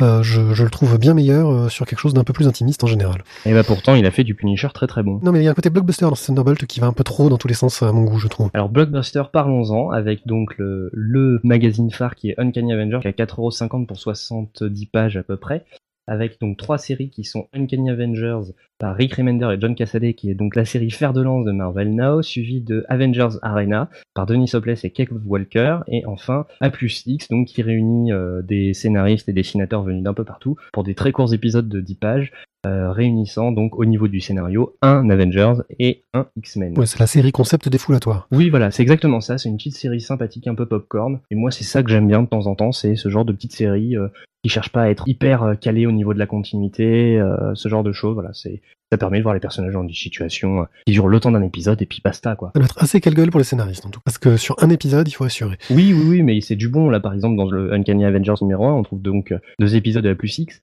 un par Dan Slott et un par Jeff Lubb. Ça va. Voilà, c'est pas des débutants au niveau du scénario. Uncanny Avengers, par contre, c'est du Rick Remender. Rick Remender, c'est quand même un mec assez barré qui sort souvent des concepts qui, qui vont très très loin, qui s'étalent sur de nombreux numéros. Euh, là, donc, l'objectif des Uncanny Avengers, c'est créer une équipe d'Avengers faisant la promotion des X-Men. Donc, c'est moitié d'Avengers, moitié de X-Men avec du Captain America, du Thor, mais aussi donc euh, en leader de l'équipe Havok, le frère de Cyclope, euh, mais aussi euh, Wolverine, la sorcière rouge et Malicia. De toute façon, Wolverine est dans toutes les équipes. Oui, de toute façon. Là, ce que je trouve très intéressant, c'est Havok en chef d'équipe. Euh, c'est le genre de truc auquel je m'attendais pas bien, qu'il a été chef d'équipe de X-Factor par le passé. Oui, c'est ce que j'allais dire, mais alors le ouh, le lointain passé. Exactement, là il revient un petit peu, il n'a pas participé beaucoup aux derniers événements, et euh, il se retrouve un très très bon leader de Uncanny Avengers, hein, pour avoir lu le numéro 3 du maga de la série. Euh, il se débrouille très très bien, il arrive très bien à tenir tête à Captain America, alors que ce dernier lui a confié les rênes euh, volontairement. Donc c'est une série qui démarre un peu faiblement, mais j'ai entendu dire que passer le premier arc, avec pour adversaire un clone du crâne rouge, ça devenait beaucoup plus intéressant. Avengers Arena, c'est la suite de Avengers Academy en quelque sorte, puisqu'il re- cette série reprend certains des personnages de Avengers Academy, une série que j'avais beaucoup beaucoup aimé. Euh, et donc là, c'est plus euh, euh, les plus jeunes héros de l'univers Marvel dans un remake de Battle Royale. Donc ils sont enfermés sur une île par Arcade, un, vilain de, l'univers Marvel, qui les pousse à s'entretuer. Ils sont bons les années 90. Ouais, ouais, je sais pas trop, je connais pas en fait. je le connais et franchement, euh, à l'époque ça passait bien, mais c'est vrai que là, là maintenant à notre époque, je vois difficilement. Enfin, ils ont dû faire un bel effort de remise à jour. Ah bah là, il, il est très violent. Il est très violent. Il a des pouvoirs absolument phénoménaux. Et euh, dès le premier épisode, euh, il y a un ou deux personnages déjà qui meurent. D'accord. En dit long sur sur l'idée. C'est une série qui divise énormément, énormément. C'est soit on aime, soit on déteste. Euh, moi, j'aime parce que j'avais bien aimé Battle Royale et euh, j'aimais bien les personnages de Avengers Academy. Et même si je sais que je vais en voir mourir, et même dès le premier épisode, il y a des personnages que j'aimais beaucoup. Bah, je trouve ça intéressant de les voir dans dans une situation de grande difficulté. Ça reste un, concept qui est un peu limité dans le temps quand même. C'est une série qui s'est arrêtée au bout du 20, du numéro 20, je crois, et maintenant c'est Avengers Undercover. Ensuite, le moins bon magazine de ce que je lis, puisque je ne lis pas X-Men Universe, Wolverine et Deadpool, c'est Iron Man. Iron Man, c'est pour l'instant euh, le plus faible selon moi, euh, malgré des séries qui s'annonçaient de qualité. Donc Iron Man par Kieron Gillen et Greg Land, Gardien de la Galaxie par Brian Michael Bendis et Steve McNiven, Nova par Jeff Love et Matt Guinness, et enfin Les 4 Fantastiques par Matt Fraction et Mike Bagley. Alors Iron Man, on est très loin du run de Matt Fraction qui avait plutôt bien bien modernisé le personnage d'Iron Man avec notamment la création de l'entreprise Résistance euh, qui euh, avait pour but d'utiliser la technologie Iron Man de façon humanitaire. Euh, L'apparition de l'armure pour Pepper Pot euh, intitulée Rescue. Euh, là, c'est une revisite un petit peu de l'arc Extremis, c'est-à-dire on reprend euh, le, les problèmes liés à Extremis, la technologie qui a fait que Iron Man est lié biologiquement entre guillemets à, son armure. Des gens un peu partout dans le monde récupèrent la technologie Extremis pour s'en servir à des fins plus ou moins bonnes, et donc Iron Man part à leur track. C'est sympathique, mais sans plus. Et les, au niveau des dessins, je suis pas fan, mais pas fan du tout des visages. Je trouve que les visages sont très très particuliers, avec souvent des sourires qui tranchent beaucoup avec le, le ton que, qu'est censé avoir le personnage. Pourtant, Greg Land est quelqu'un qui sur les visages est en général très très très très très fort. Bah là, je suis pas très content. Ensuite, pour les Gardiens de la Galaxie, donc c'est une nouvelle aventure des Gardiens de la Galaxie, qui, donc là qui commence avec un numéro 0, euh, centré sur euh, les origines de Star-Lord, comment il est devenu Star-Lord, comment il a récupéré euh, son armure, devenu, et qu'il est devenu le, héros contrebandier mercenaire de l'espace qu'il est depuis euh, de nombreuses années. C'est sympathique, je n'ai pas encore eu vraiment l'occasion de lire le, Marvel cosmique, donc euh, c'était assez intéressant. Et puis euh, à savoir que donc dans cette nouvelle version des Gardiens de la Galaxie, Iron Man se joint à leurs aventures. Ensuite il y a Nova, donc Nova très très jolie, hein, toujours euh, Anne McGuinness qui est d'une efficacité euh, à toute épreuve, euh, sur un scénario de Jeff Lubb. C'est les origines de ce nouveau Nova qui est un Nova noir. Euh, son armure est totalement noire. Et euh, comment en fait il va hériter du casque de son père, qui est donc un, un de ces Black Nova, donc un héros qui a 14 ans. C'est, c'est, ça reprend un peu cette idée de, de du Spider-Man cosmique. hein. Il a toujours été un peu comme ça, Nova. Pour cette nouvelle mouture, c'est à peu près pareil. Enfin, les Nova de plusieurs couleurs. Déjà que Nova faisait beaucoup penser à du Green Lantern à la base. En fait, c'est juste une escouade des, des Nova, je crois. euh, les- rien de très Power Ranger-esque comme euh, les Green Lantern de ces dernières années, euh, façon Geoff Jones. Enfin, les 4 Fantastiques par Matt Fraction et Mark Bagley commencent sur une idée un peu originale. Euh, la famille, euh, les 4 Fantastiques et leurs enfants, euh, décident de partir en voyage pendant un an à travers euh, l'espace et le temps. Sauf que en fait, euh, euh, Reed Richards a fait en sorte que euh, leur euh, voyage de un an ne dure pas un an dans notre euh, ligne de temps, mais dure seulement 4 minutes. C'est un peu classique chez eux. Ouais, voilà. Mais pendant ces 4 minutes, il y a toujours besoin des 4 fantastiques pour parer à toutes les éventualités. Et donc, en fait, c'est euh, un peu la genèse de ce voyage à, à venir et euh, surtout, qui ils vont-ils recruter pour les remplacer Donc, il faut savoir que cette série devrait normalement se lire avec en parallèle FF, Future Foundation, est donc euh, toujours pas mal de fractions. Et euh, là, malheureusement, ça ne sortira qu'en 100%. Bah, c'est déjà sorti d'ailleurs en 100% au mois de janvier. Donc, ça se trouvera en librairie. C'est un peu dommage de ne pas l'avoir mise dans ce magazine. Donc voilà, un magazine un peu décevant. Et pour avoir lu le numéro 2, je reste toujours sur cette idée de, de déception. Maintenant, on arrive sur du très très bon. Avec pour commencer Avengers Universe.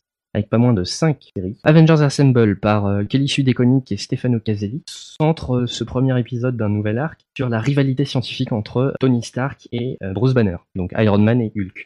Et donc en fait, euh, l'un des amis euh, de- des deux héros a des difficultés en Antarctique et ils partent en Antarctique pour étudier euh, le problème, accompagnés chacun euh, d'un autre super-héros de l'équipe des Avengers. Donc il y a euh, d'un côté euh, avec Hulk euh, Spider-Woman et avec Iron Man il y a Thor. Et en fait, euh, évidemment, euh, quand ils arrivent sur place, c'est déjà le gros, gros, gros, gros bordel. Et puis, ce qui devait s'annoncer comme un concours scientifique s'annonce comme une grosse enquête euh, des Avengers.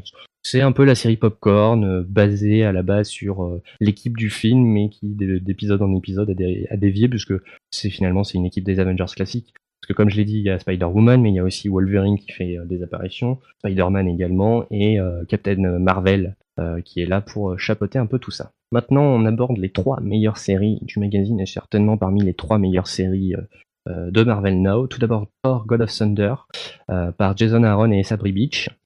Donc, c'est une série qui se passe sur trois timelines différentes. Le passé, le présent de Thor et un futur où il est très très vieux et roi d'Asgard. Donc, dans le passé, en fait, Thor a croisé la route d'un tueur de dieu.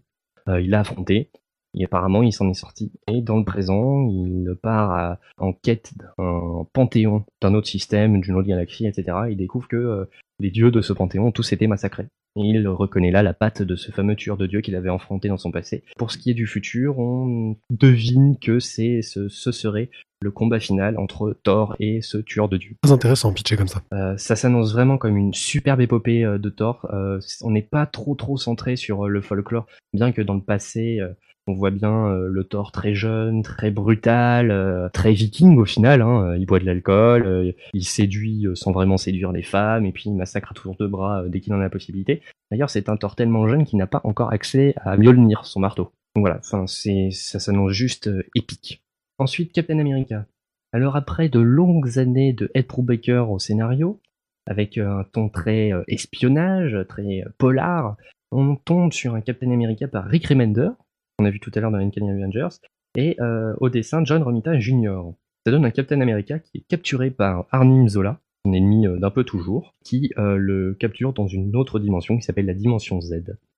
Et lorsque Captain America réussit à s'échapper des griffes de, Zola, il emmène avec lui un nourrisson.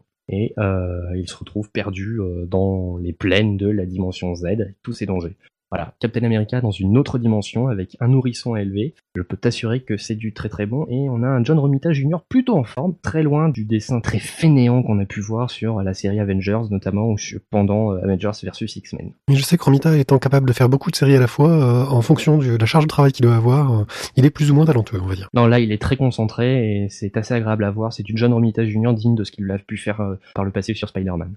Ensuite, Indestructible Hulk par Mark Waid et Francis Laney Liu. Où en est-on avec Hulk? Parce que dans les dernières nouvelles, euh, Bruce Banner et Hulk avaient réussi à se séparer. Banner était devenu fou, puis il avait fini par mourir quasiment totalement. En fait, non, il manipulait de temps en temps Hulk pour euh, se réintégrer définitivement. Enfin bon, bref, c'était le bordel. Là, Bruce Banner, il a réfléchi. Qui est-il Bruce Banner au final? Un très un brillant scientifique, comme on a pu le voir aussi dans Avengers Assemble, et de temps en temps, quand il est en colère, c'est un boulet de canon.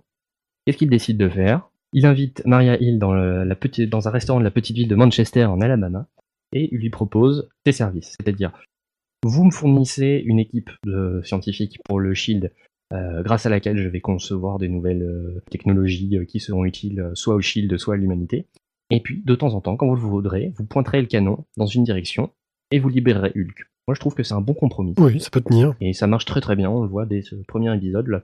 L'idée tient bien et on voit que le scénario euh, promet euh, de très bons moments, soit tantôt avec Bruce Banner, soit tantôt avec, euh, avec Hulk. Je pense que ça va être du très très bon. J'ai hâte de lire la suite en tout cas. Et enfin Fearless Defenders, qui est la moins bonne série du magazine, euh, si on nommait euh, Avengers Assemble, qui est hors continuité normal- notamment.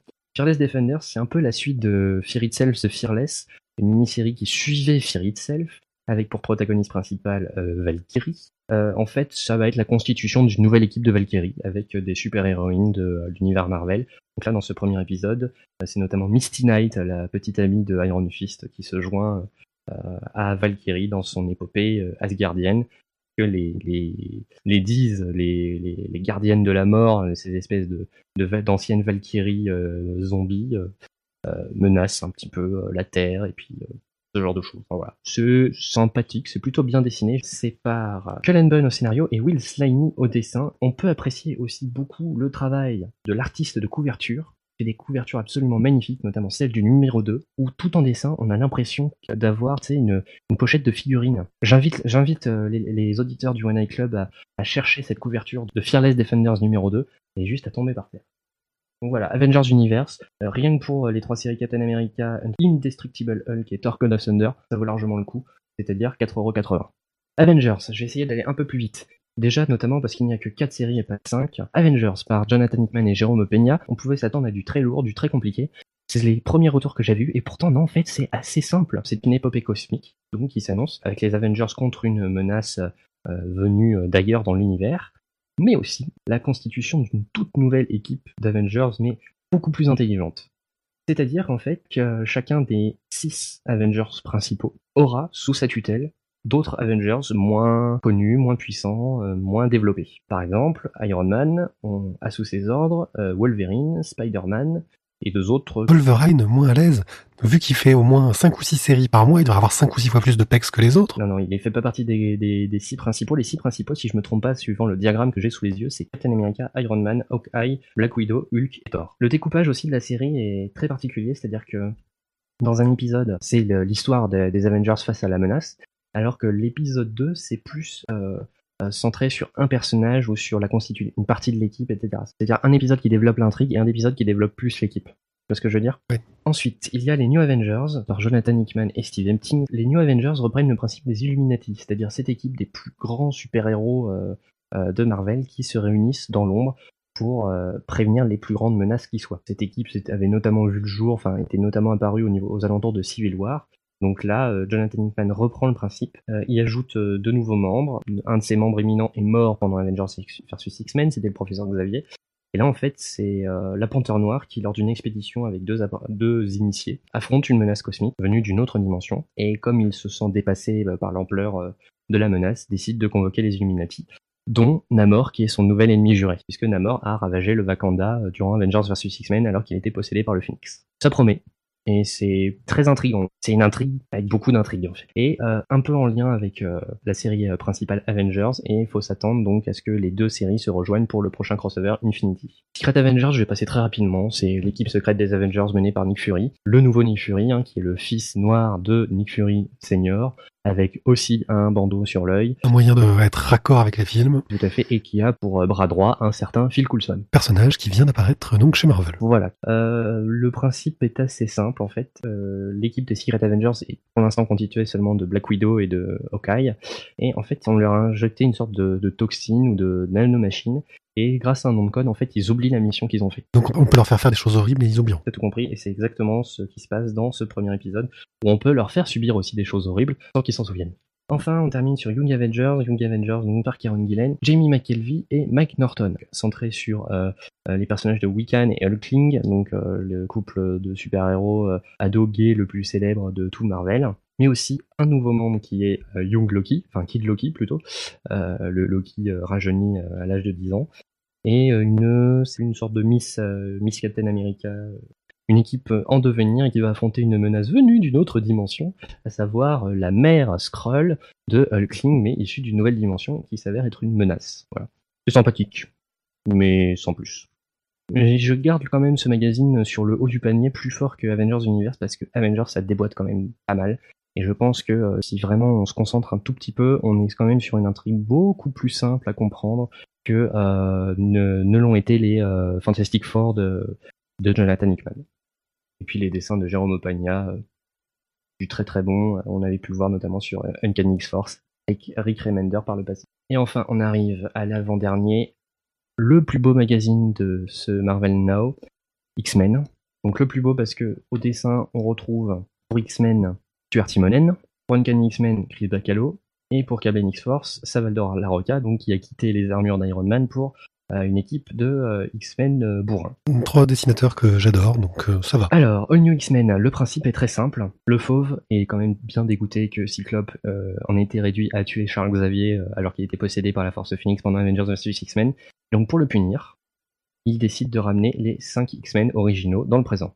Donc à savoir, pour ceux qui ne sauraient pas, les 5 X-Men originaux, c'est Cyclope, Iceberg, le fauve, Angel et euh, Jean Grey. Donc évidemment, euh, Jean Grey dans le présent, euh, t'imagines bien euh, le bordel que ça peut être rien que cette idée-là. Oui. Bon, je pense que c'est un peu une, une pirouette scénaristique parce qu'on a dû interdire à Brian Michael Bendis de, de ramener la vraie Jean Grey de la ressuscité, donc du coup il ramène celle du passé pour pouvoir faire mumuse avec. Oui, un moyen de que le personnage soit toujours présent euh, sans attendre la nouvelle résurrection qui viendra un jour ou l'autre. Tout à fait. Alors, euh, il faut savoir que cette série se lit impérativement en parallèle avec Uncanny X-Men. C'est pour ça que les deux sont dans le même magazine, parce que les intrigues sont vraiment liées, quoi. Elles se- c'est vraiment euh, du temps réel quasiment. Donc, il faut savoir donc euh, dans All New X-Men, on suit plutôt euh, l'équipe de Wolverine, donc qui se trouve dans euh, l'école Jean Grey, c'est-à-dire l'ancienne école de Charles Xavier, Mhm. qui a été reconstruite par Wolverine dans la série Wolverine et X-Men. Et euh, dans Uncanny X-Men, on suit plutôt l'équipe de Cyclope, avec, entre autres, euh, Magneto, euh, Magie, Emma Frost, et c'est déjà pas mal. En fait, le principal point de conflit entre Cyclope et l'autre équipe des X-Men, outre le fait que Cyclope a buté Charles Xavier, évidemment, bonne raison. c'est quand même que Cyclope s'est mis en tête de récupérer avant tout le monde les nouveaux mutants qui sont apparus suite à Avengers vs X-Men pour les enrôler, pour euh, euh, leur, leur promettre un avenir meilleur, etc. etc.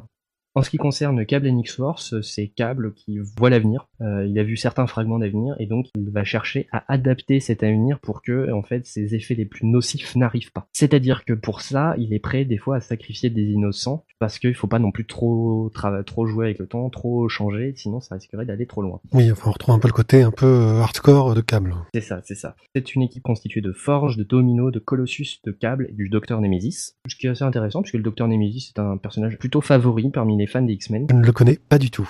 Ah, tu connais pas? C'est un médecin mutant qui est hyper arrogant, très intelligent, mais d'une arrogance phénoménale. D'accord, c'est la Doctor House des mutants. Encore pire. Encore pire. J'ai jamais vu ou lu quelqu'un aussi imbu de lui-même. C'est quand même un des meilleurs magazines, donc je le disais, avec vraiment New X-Men qui promet énormément euh, au niveau de- des changements que cela peut procurer. Et en plus, euh, ce qu'il y a, c'est que c'est une série, euh, si je me trompe pas, qui est bimensuelle.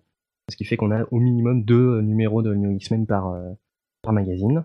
Et au bout du, du numéro 2 de X-Men, on a déjà la fin du premier arc, qui était en 5 chapitres.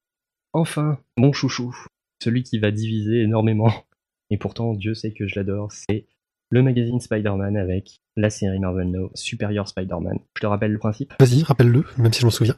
À la fin de Amazing Spider-Man 700, Peter Parker mourait dans le corps de Dr. Octopus, et Otto Octavius avait pris possession du corps de Peter Parker et devenait le nouveau Spider-Man. Finalement, le titre de Superior Spider-Man n'est vraiment pas volé, quoi, parce qu'il est vraiment doué. Et c'est ça qui est fou, quoi. Autant on avait pu apercevoir un, Spider-Man qui s'en sortait bien lors de l'époque Big Time, où il changeait de taf, il arrivait au laboratoire Horizon, il commençait à créer des gadgets pour euh, être un Spider-Man un peu plus efficace, pour affronter certains de ses ennemis. Mais là, en fait, Octavius, il va juste super loin, quoi. Il reprend par exemple la technologie des Octobots pour créer des Spider-Bots qui vont surveiller la ville pour lui. Donc inutile de patrouiller. C'est un peu ce que pouvait faire un Batman dans Dark Knight Returns, il me semble. Oui, ouais, voilà. Par contre, euh, ce qu'il y a, c'est que c'est quand même Otto Octavius, qui est quand même un méchant, qui a tendance à la brutalité, et il n'arrive pas à comprendre pourquoi, des fois, il réagit de façon qui le surprend. Par exemple, il sent qu'un combat est très mal parti, il décide de s'enfuir.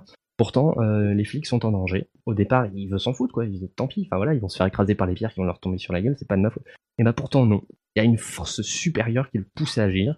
Et cette force supérieure, c'est ni plus ni moins que le fantôme de Peter Parker, qui le hante quelque part, sans pour autant qu'il s'en rende compte. Parce qu'on sait bien qu'il va revenir. Oui, peut-être, certainement. Le seul reproche que j'aurais à faire à cette série pour l'instant, au niveau des, en tout cas des deux premiers numéros, c'est quelque chose qui m'a choqué, mais c'est quelque part voulu, c'est que euh, le Peter Parker fait par Ryan Stegman, enfin le, le auto euh, Parker de Ryan Stegman, fait vraiment savant fou par moment. Et ça, fait froid dans le dos quand on se dit, bah non, c'est Spider-Man, quoi. Donc voilà, c'est juste le seul reproche que j'ai à faire, sinon ça promet énormément. euh, Je trouve le parti pris euh, phénoménal.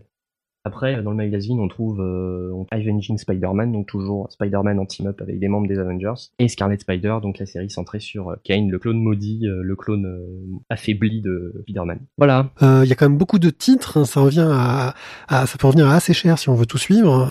Est-ce que euh, il y a quelque chose que tu recommandes, par exemple, dans les sorties euh, qui vont être en librairie, dont tu nous as parlé euh, la dernière fois, euh, qu'il faut absolument pas rater si on veut vraiment euh, avoir une idée de ce qui se passe dans Marvel Now? Toutes les séries Marvel Now qui sortent en librairie. Tout pour toi, ce qui va sortir, ça va être du top du top. Ouais, franchement, euh, ils ont vraiment gardé les meilleurs, quoi. Y compris dans des magazines moins bons, par exemple. Tu vois, j'étais très, très, très, très, très frustré de pas pouvoir suivre Wolverine and the X-Men dans le magazine Wolverine parce que tout simplement, le magazine Wolverine est très mauvais, en fait, dans, dans cette mouture Marvel Now, parce que la série Marvel Now Wolverine n'est pas intéressante du tout. Euh, déjà que le magazine il coûte 4,50€ pour 70 pages.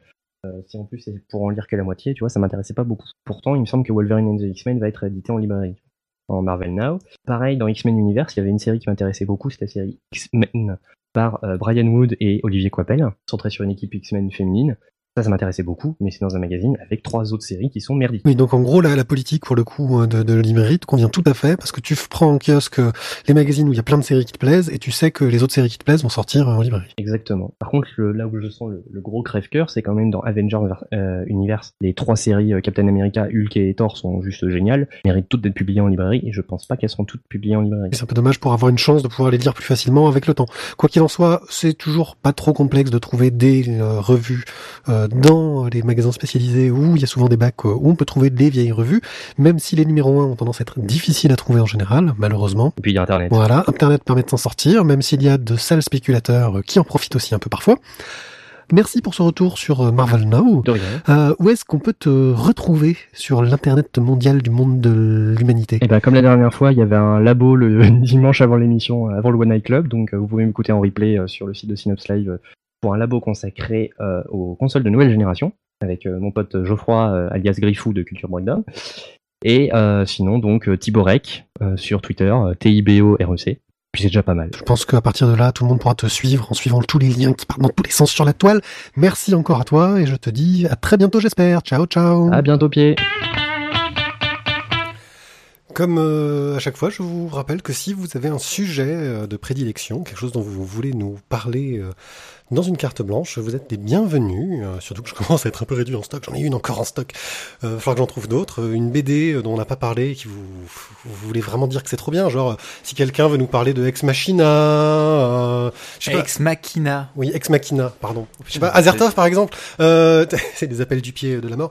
Euh, bah, n'hésitez pas à passer sur notre site lavoidesbulles.fr ou sur le Twitter. Euh, Il y a toutes les infos de contact dans la rubrique contact. Et si vous faites euh, deux cartes blanches, la troisième est gratuite. C'est le tarif dégressif selon pied. Bon, euh, alors qu'est-ce qu'on fait pour euh, cette splash page? Euh, Vois comme ton nombre s'allonge. Euh, on peut faire un mec, euh, un mec schizophrène et vous faites toutes les autres voix? Euh, ouais, ouais, puis on dit qu'en fait, le mec schizophrène, euh, c'est Isaac, et qu'en fait, c'est lui qui fait l'émission depuis le début, et que c'est lui qui fait toutes nos voix, et il nous imite comme ça. Bah, de toute façon, je fais tout le temps ça déjà. hein. Tu, tu pourrais nous imiter. Tu, tu, vas-y, fais Thio, voir ce que ça donne. Ah ouais, pas mal. Et vas-y, fais-moi. Ouais, alors euh, les gars, euh, sans je reste sérieux, et puis euh, je garde le fil de l'émission, puis de toute façon, il y a que moi qui parle, et puis tu as un truc à dire, Matt? Ouais, ok, merci. Et euh, on passe à la suite. Ouais, c'est pas mal. Hein. Euh, ouais, mais ça risque de pas être su- su- super drôle. Puis en fait, Ouais. il est pas vraiment schizophrène, Ouais. donc. euh, Et puis je suis pas sûr en plus de vraiment bien le prendre, tu vois. Donc, Ouais. euh, Ah, ça, Oui. celle-là, j'aurais pu la faire aussi, de- Ouais. d'imitation de nature. Ok. Euh, non, vous avez pas d'autres idées, quelque chose qui, qui, qui en jette un peu plus, euh, quoi. On se fait une scène dans un, dans un HP où euh, il y a les psys et, et le patient. euh. Laissez-moi sortir Laissez-moi sortir ou- ou les Laissez-moi scénar- sortir On se fait un truc, une idée géniale. Des scénaristes qui veulent écrire la série. euh, euh, Ça a déjà été fait, je crois. Ouais, ouais, en fait, en, en fait, je, je crois que qu'on qu'on botte en touche. hein. On botte en touche. Bouton touche. Oui, parce que franchement, c'était très très très très dur euh, de, de trouver euh, comment faire une splash page qui tienne la route, faire un sketch euh, qui, qui rende hommage à cette bande dessinée qui nous a un peu marqué, Thio et moi. en fait, car, on, on voulait, on voulait pas faire un truc ridicule cette fois-ci. On voulait pas être mauvais. Il y a Tizak qui se dessape à côté de moi, ça me fait presque peur. Oui, oui, tu, ça, ça, ça Ça te- m'a oui. coupé le sifflet. Tu fais super bien le tuyau.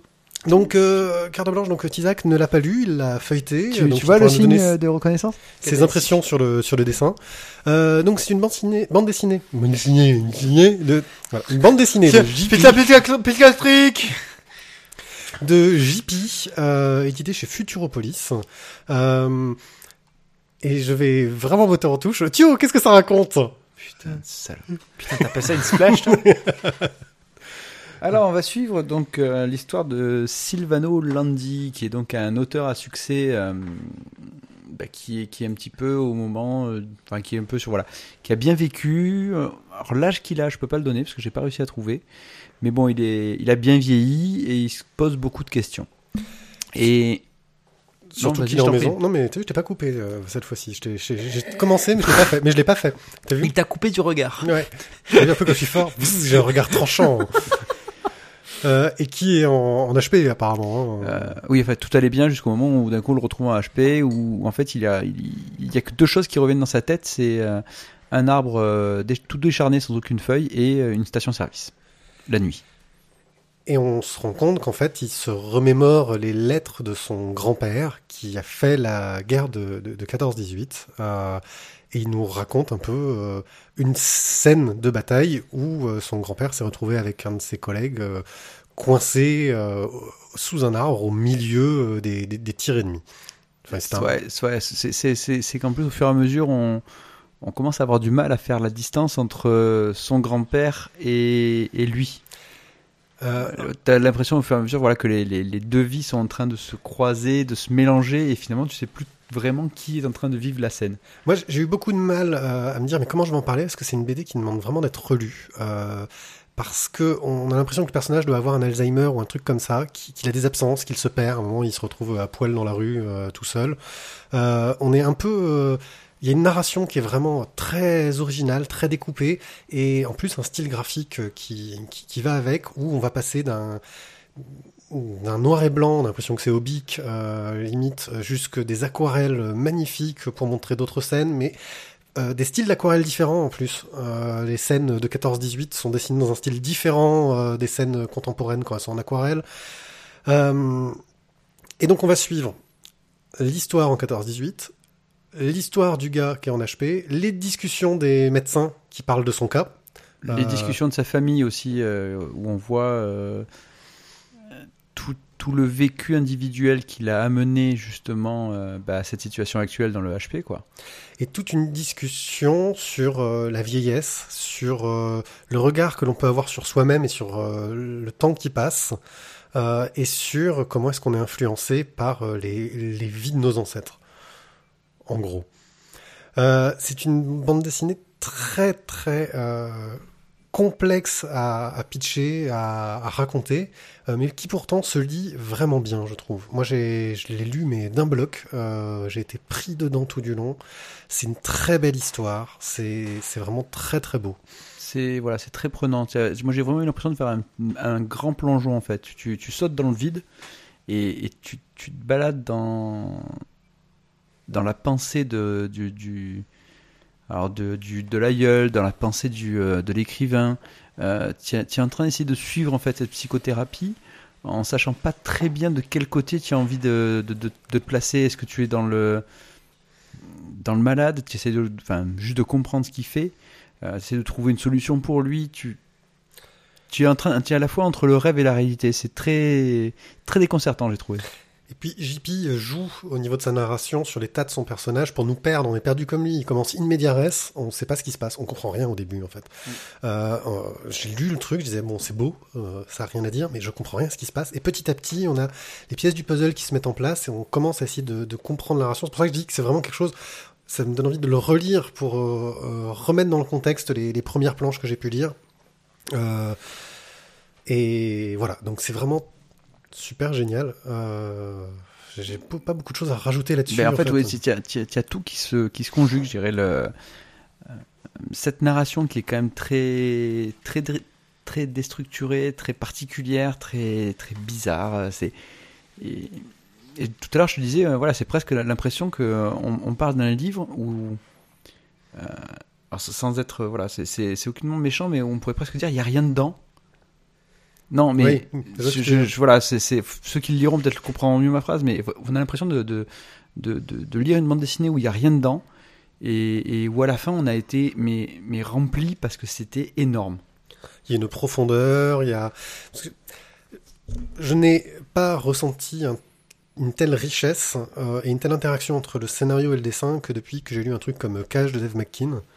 Euh, parce que j'ai retrouvé un peu cette ambiance de je change mon trait, mon style de dessin en fonction de ce que je veux raconter, euh, avec une maîtrise dans les styles différents qui, qui est superbe. Les aquarelles, mais euh, elles sont, Elles sont à tomber, c'est- c'est c'est magnifique. c'est magnifique. Et puis même son dessin au trait est d'une précision. Enfin, on sent les émotions. On est vraiment avec le personnage.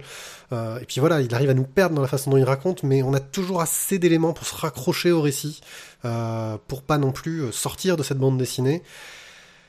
Et voilà. Enfin, c'est. C'est ouais, magnifique. Franchement, là, je.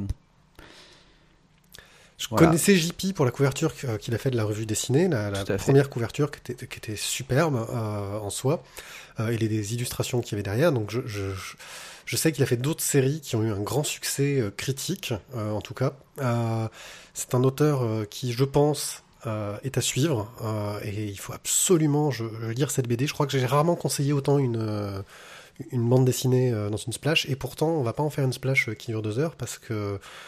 bah, parce qu'on va, on va pas avoir grand chose à dire au final. Oui, oui. Faites-vous faites -vous idée vraiment. je dirais, le feuilletez pas. Achetez-le. Ne le feuilletez pas dans. Dans votre. Non, ancien Virgin, ça n'existe plus, mais dans votre Fnac ou. euh, Votre Cultura. ou votre Cultura, enfin, ou votre boutique, mais vraiment achetez-le et, et prenez le temps de vous plonger dedans. C'est c'est- c'est- c'est une super expérience. Et en plus, c'est il y y a une relecture parce qu'il y a beaucoup de niveaux de lecture, je pense, euh, pour pour l'apprécier. Euh, Des paysages superbes, euh, des visages superbes, vraiment une virtuosité magnifique. C'est pour qui? Ouh, c'est dur à dire. hein. Euh, moi, j'ai mis des, soit, soit des rêveurs, soit des psychopathes, en fait, pour suivre. euh. On, va dire, on va dire les rêveurs, ça fait Ouais, quand même pour moins les peur. rêveurs, quoi. ouais. Euh, pour, pour ceux qui se posent des questions sur euh, les qualités humaines, sur le temps, il y a une réflexion sur son, son image dans le miroir qui est, qui est- qui est superbe. Euh, L'image qu'on peut avoir de soi-même dans le miroir euh, au fur et à mesure qu'on vieillit, Mais pas que physique. pas que physique. Le Euh, reflet, voilà, il amène beaucoup de choses, son reflet. C'est... Je crois qu'on t'a un peu perdu dans notre. Non, Alors, en fait, non, non, bien au contraire, En fait, en fait, là, tu j'étais- vois, dans ses yeux, tu vois, je pense qu'il y avait plutôt du. Bon, en fait, ils en ont dit beaucoup. Il va vraiment falloir que je le lise. C'est exactement ce que j'étais en train de, en train de me dire. C'est typiquement euh, le, le- le genre de bouquin où il y a une, une forme d'introspection euh, dans un esprit torturé et c'est voilà, c'est typiquement le genre de bouquin qui, qui, qui va pouvoir me plaire. Euh, même si le sujet de que ce soit la première ou la deuxième guerre mondiale, c'est pas forcément à la base ma tasse de thé. Euh, j'ai pas l'impression dans ce que vous dites que ce soit le, le, le fondement de la chose. Et Non, donc voilà, donc euh, le voyage introspectif, ça me plaît beaucoup quand c'est en plus dans un esprit beaucoup de choses se passent et s'entremêlent. euh, je pense que ça sera en- encore plus plaisant. Donc euh, ben, clairement, je l'embarque ce soir et je me plonge dedans. Mais tu me le ramènes. hein. On verra ça. Voilà, donc euh, vois comme ton ombre s'allonge de JP chez Futuropolis, vraiment un must-have. Alors Ah, oui. justement, j'en ai profité pendant que vous, vous étiez en train de dire beaucoup de bien de ce bouquin. JP visiblement a réalisé un film qui s'appelle L'Ultimo Terrestre. Et Oui, il est italien. Oui, il est italien à la base. euh, enfin, à la base, Toujours, il est italien tout court. à la base. et, Et en fait, euh, il, est, il est italien de souche. Vois comme ton nom de salon, j'étais déjà sorti en fait en Italie. C'est une traduction qu'on a. Pardon? C'est une traduction en fait d'un- d'une BD qui est déjà parue, D'accord. Et Je ne le savais pas. qui s'appelle Un- Una Storia. En... Putain, Il y en a qui ont bossé. hein. Ouais, Ouais. T'as vu Donc bref, donc toujours est-il en que fait, c'est que Télérama qui me le dit. hein, je Vu que le dessin euh, que j'ai pu croiser euh, dans, dans- en feuilletant le bouquin euh, est très inspiré, si- il y, a, il y a de très jolis plans, de, de très jolis cadrages, etc. Euh, du coup, je vais essayer de, de- de me procurer euh, ce film, L'Ultimo Terrestre, qui est, qui est sorti en 2011. Ok, ben, merci. Et on va pouvoir euh, rester sans voix sur cette bande dessinée et passer au online. Online Arfang par Aurore. Aurore est une illustratrice. euh, Aurore, Malor. Pardon. Oui, euh, Je suis la sorcière. une illustratrice de bande dessinée qui a déjà Moi, mon, fait. perso- euh, mon- mon préféré c'était Belzébuth. Ouais. Oui, oui, oui, c'est moi Belzébuth. donc qui a sorti déjà plusieurs albums euh, et qui en gros alors qu'elle préparait un autre album euh, a sorti un peu un side project, euh, son truc de son côté euh, qu'elle mettait sur son site euh, qui s'appelle Arfang. Avec son petit bâton, avec la langue. Arfang est euh, basé sur un conte de Grimm euh, qu'elle a réadapté, euh, raconté euh, dans un style graphique très manga qui fait penser un peu au style graphique de Bright Stories que je n'ai pas lu, euh, dans le sens où on a un graphisme très léché, un travail sur les Plein de costumes, détails. ouais. sur les costumes mais qui sont magnifiques, des visages très expressifs. Euh, un travail sur les décors aussi, enfin bon, c'est vraiment très très joli. Euh, donc on a une centaine de, planches qui sont accessibles sur son site. Euh, Les liens euh, sont, seront dans les notes de l'émission. Sinon, vous tapez Arfang Horror dans, Google et vous trouverez. Euh, et donc on suit l'histoire de ces deux personnages, donc qui sont euh, un jeune homme euh, et une jeune femme qui sont fiancés euh, et leur mariage est retardé euh, parce qu'il y a une autre femme qui veut se marier euh, derrière et son mariage passe avant.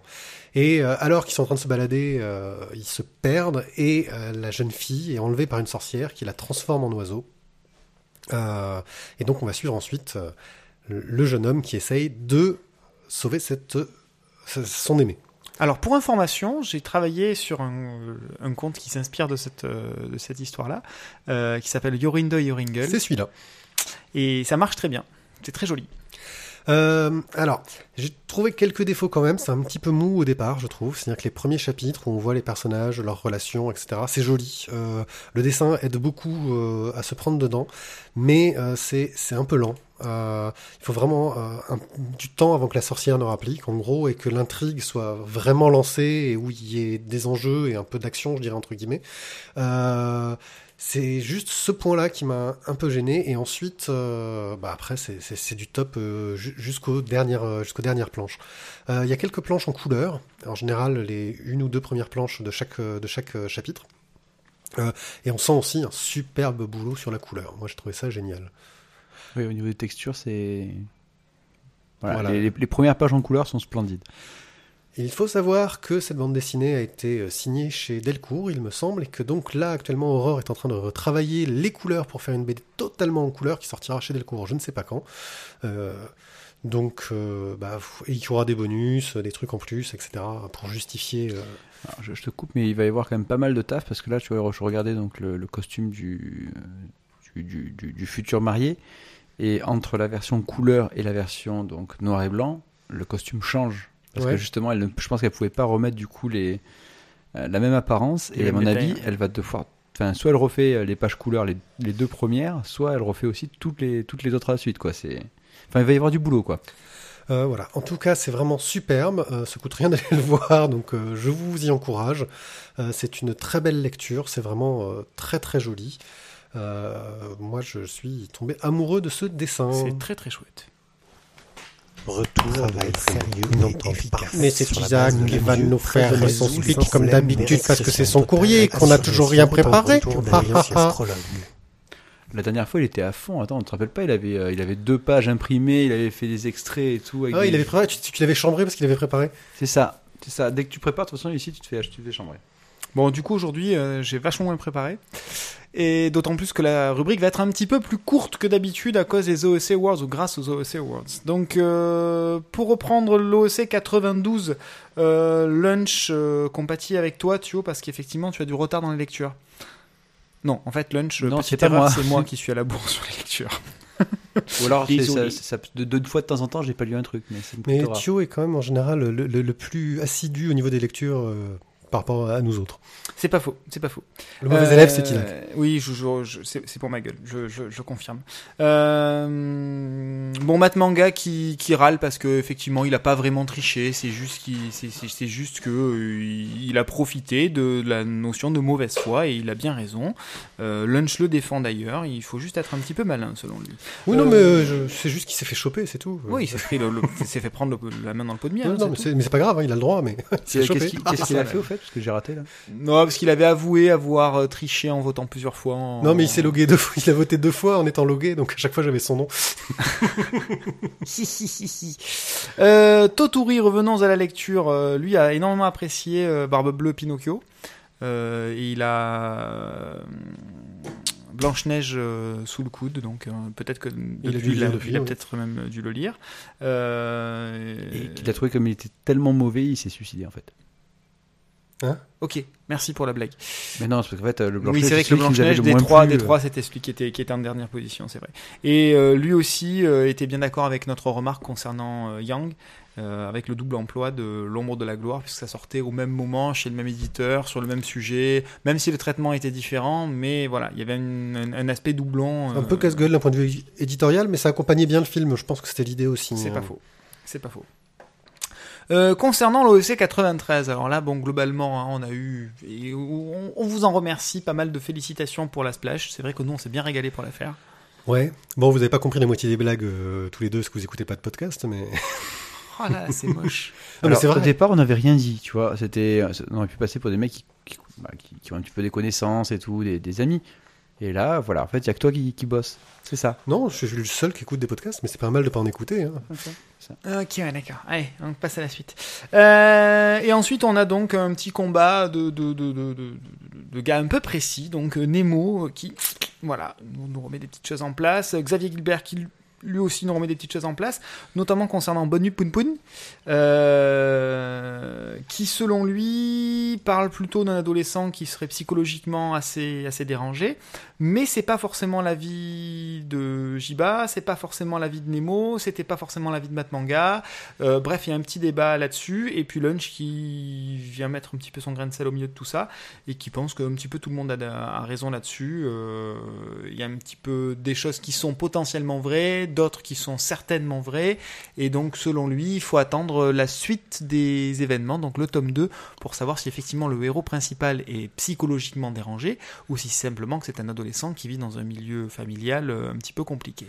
Oui, mais le fait qu'il y ait la question qui se pose, je trouve ça plutôt intéressant euh, d'un point de vue euh, de ce qu'a fait l'auteur. euh. C'est ça, ça laisse un petit peu libre cours à l'interprétation de, de chaque lecteur et c'est du coup pas plus mal. Donc on- si peut-être que Lunch a raison, on verra si dans la suite des tomes il y aura des, éclaircissements de ce point de vue-là.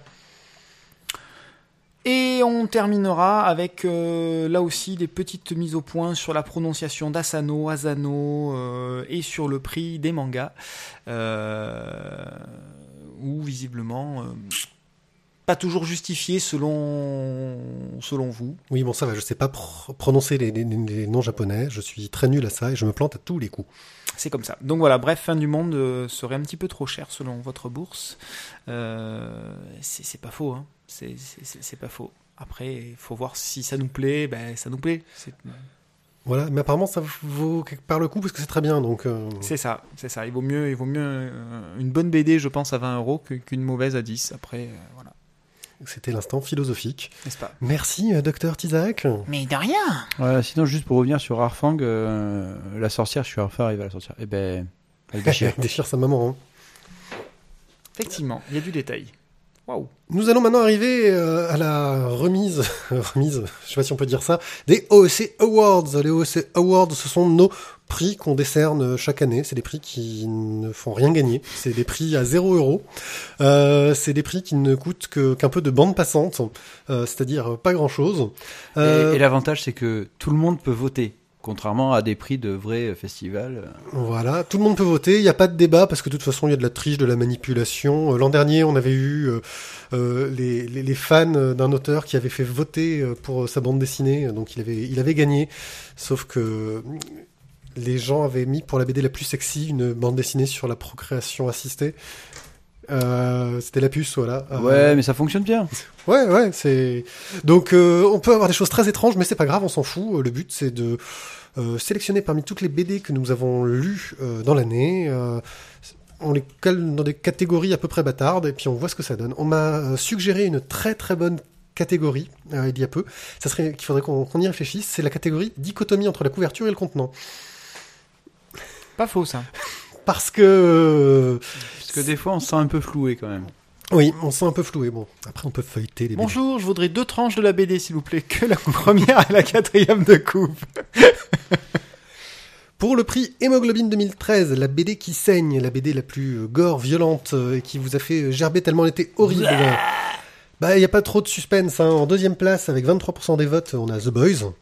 Yes, baby. Et en première place, avec 45% des votes, Tony Chu. Euh, je ne comprends pas pourquoi. euh, c'est très très calme, c'est très très bon. euh, très, Oui, très c'est juste un mec qui bouffe du cadavre, des trucs mm, crades, etc. Euh, Peut-être déjà goûté? Bon, alors je veux dire, à un moment donné, c'est peut-être très bon. Comme le boudin. Je te regarderai la prochaine fois goûter un peu ce que mange Tony Chu. Le prix Chapiteau 2013, la BD pour se rincer l'œil, une BD où les personnages sont bien mis en valeur, euh, sont beaux. Alors étonnamment, la plupart du temps, c'est des femmes. hein. On a peu de, de BD où les hommes. Enfin après, c'est aussi notre sélection à nous, donc forcément, on, a plus euh, tendance à sélectionner des BD où c'est les femmes qui sont mises en valeur. Ouais, C'est sexiste, c'est Très. très. mais c'est bon. Hein. Mais, mais on, on est des hommes, donc on est forcément un peu sexiste, euh, on est des ordures. Euh, là, bah, Quête de l'oiseau du temps et Last Man avec 19% des votes étaient à égalité, mais c'est Burlesque Girl de François Moretti qui gagne avec 38% des voix. Le prix Dumas 2013, la BD à peu près historique, parce qu'en gros on prend tout ce qui est historique ou pas vraiment. Euh, bon, on va tout de suite passer au premier qui avec 55% des votes euh, a tout déchiré. C'est Il était une fois en France, suivi de loin par Silas Corée avec 16%. Le prix L'Armoulette 2013, la BD qui fait pleurer. C'est une... Alors, la BD qui fait pleurer, c'est une BD euh, soit qui va vraiment vous faire pleurer parce qu'elle est chialante, soit qui va vraiment vous, vous prendre le cœur euh, et vous faire dire oh, que c'est beau. Ah, ça marche pas avec euh, ça pique aux yeux comme le projet de réforme de Payon. Marche pas. C'est ça. Euh, le train des or- syndicaliste. Le train des orphelins s'en sort avec 27% et le beau voyage gagne avec 36%. Le prix Joker 2010, 13, tr- tr- tr- la BD qui fiche le sourire. Euh, donc c'est une BD qui va euh, faire que quand vous avez fini de la lire, vous- soit vous avez beaucoup rigolé, soit vous, avez un sourire figé parce que ah, c'était superbe, c'était magnifique. Ah, le GP va être triathlon prochain, je crois. Ouais. Et là, c'était serré. C'était serré entre la marge du crabe et la jeunesse de Picsou. Et je suis déçu.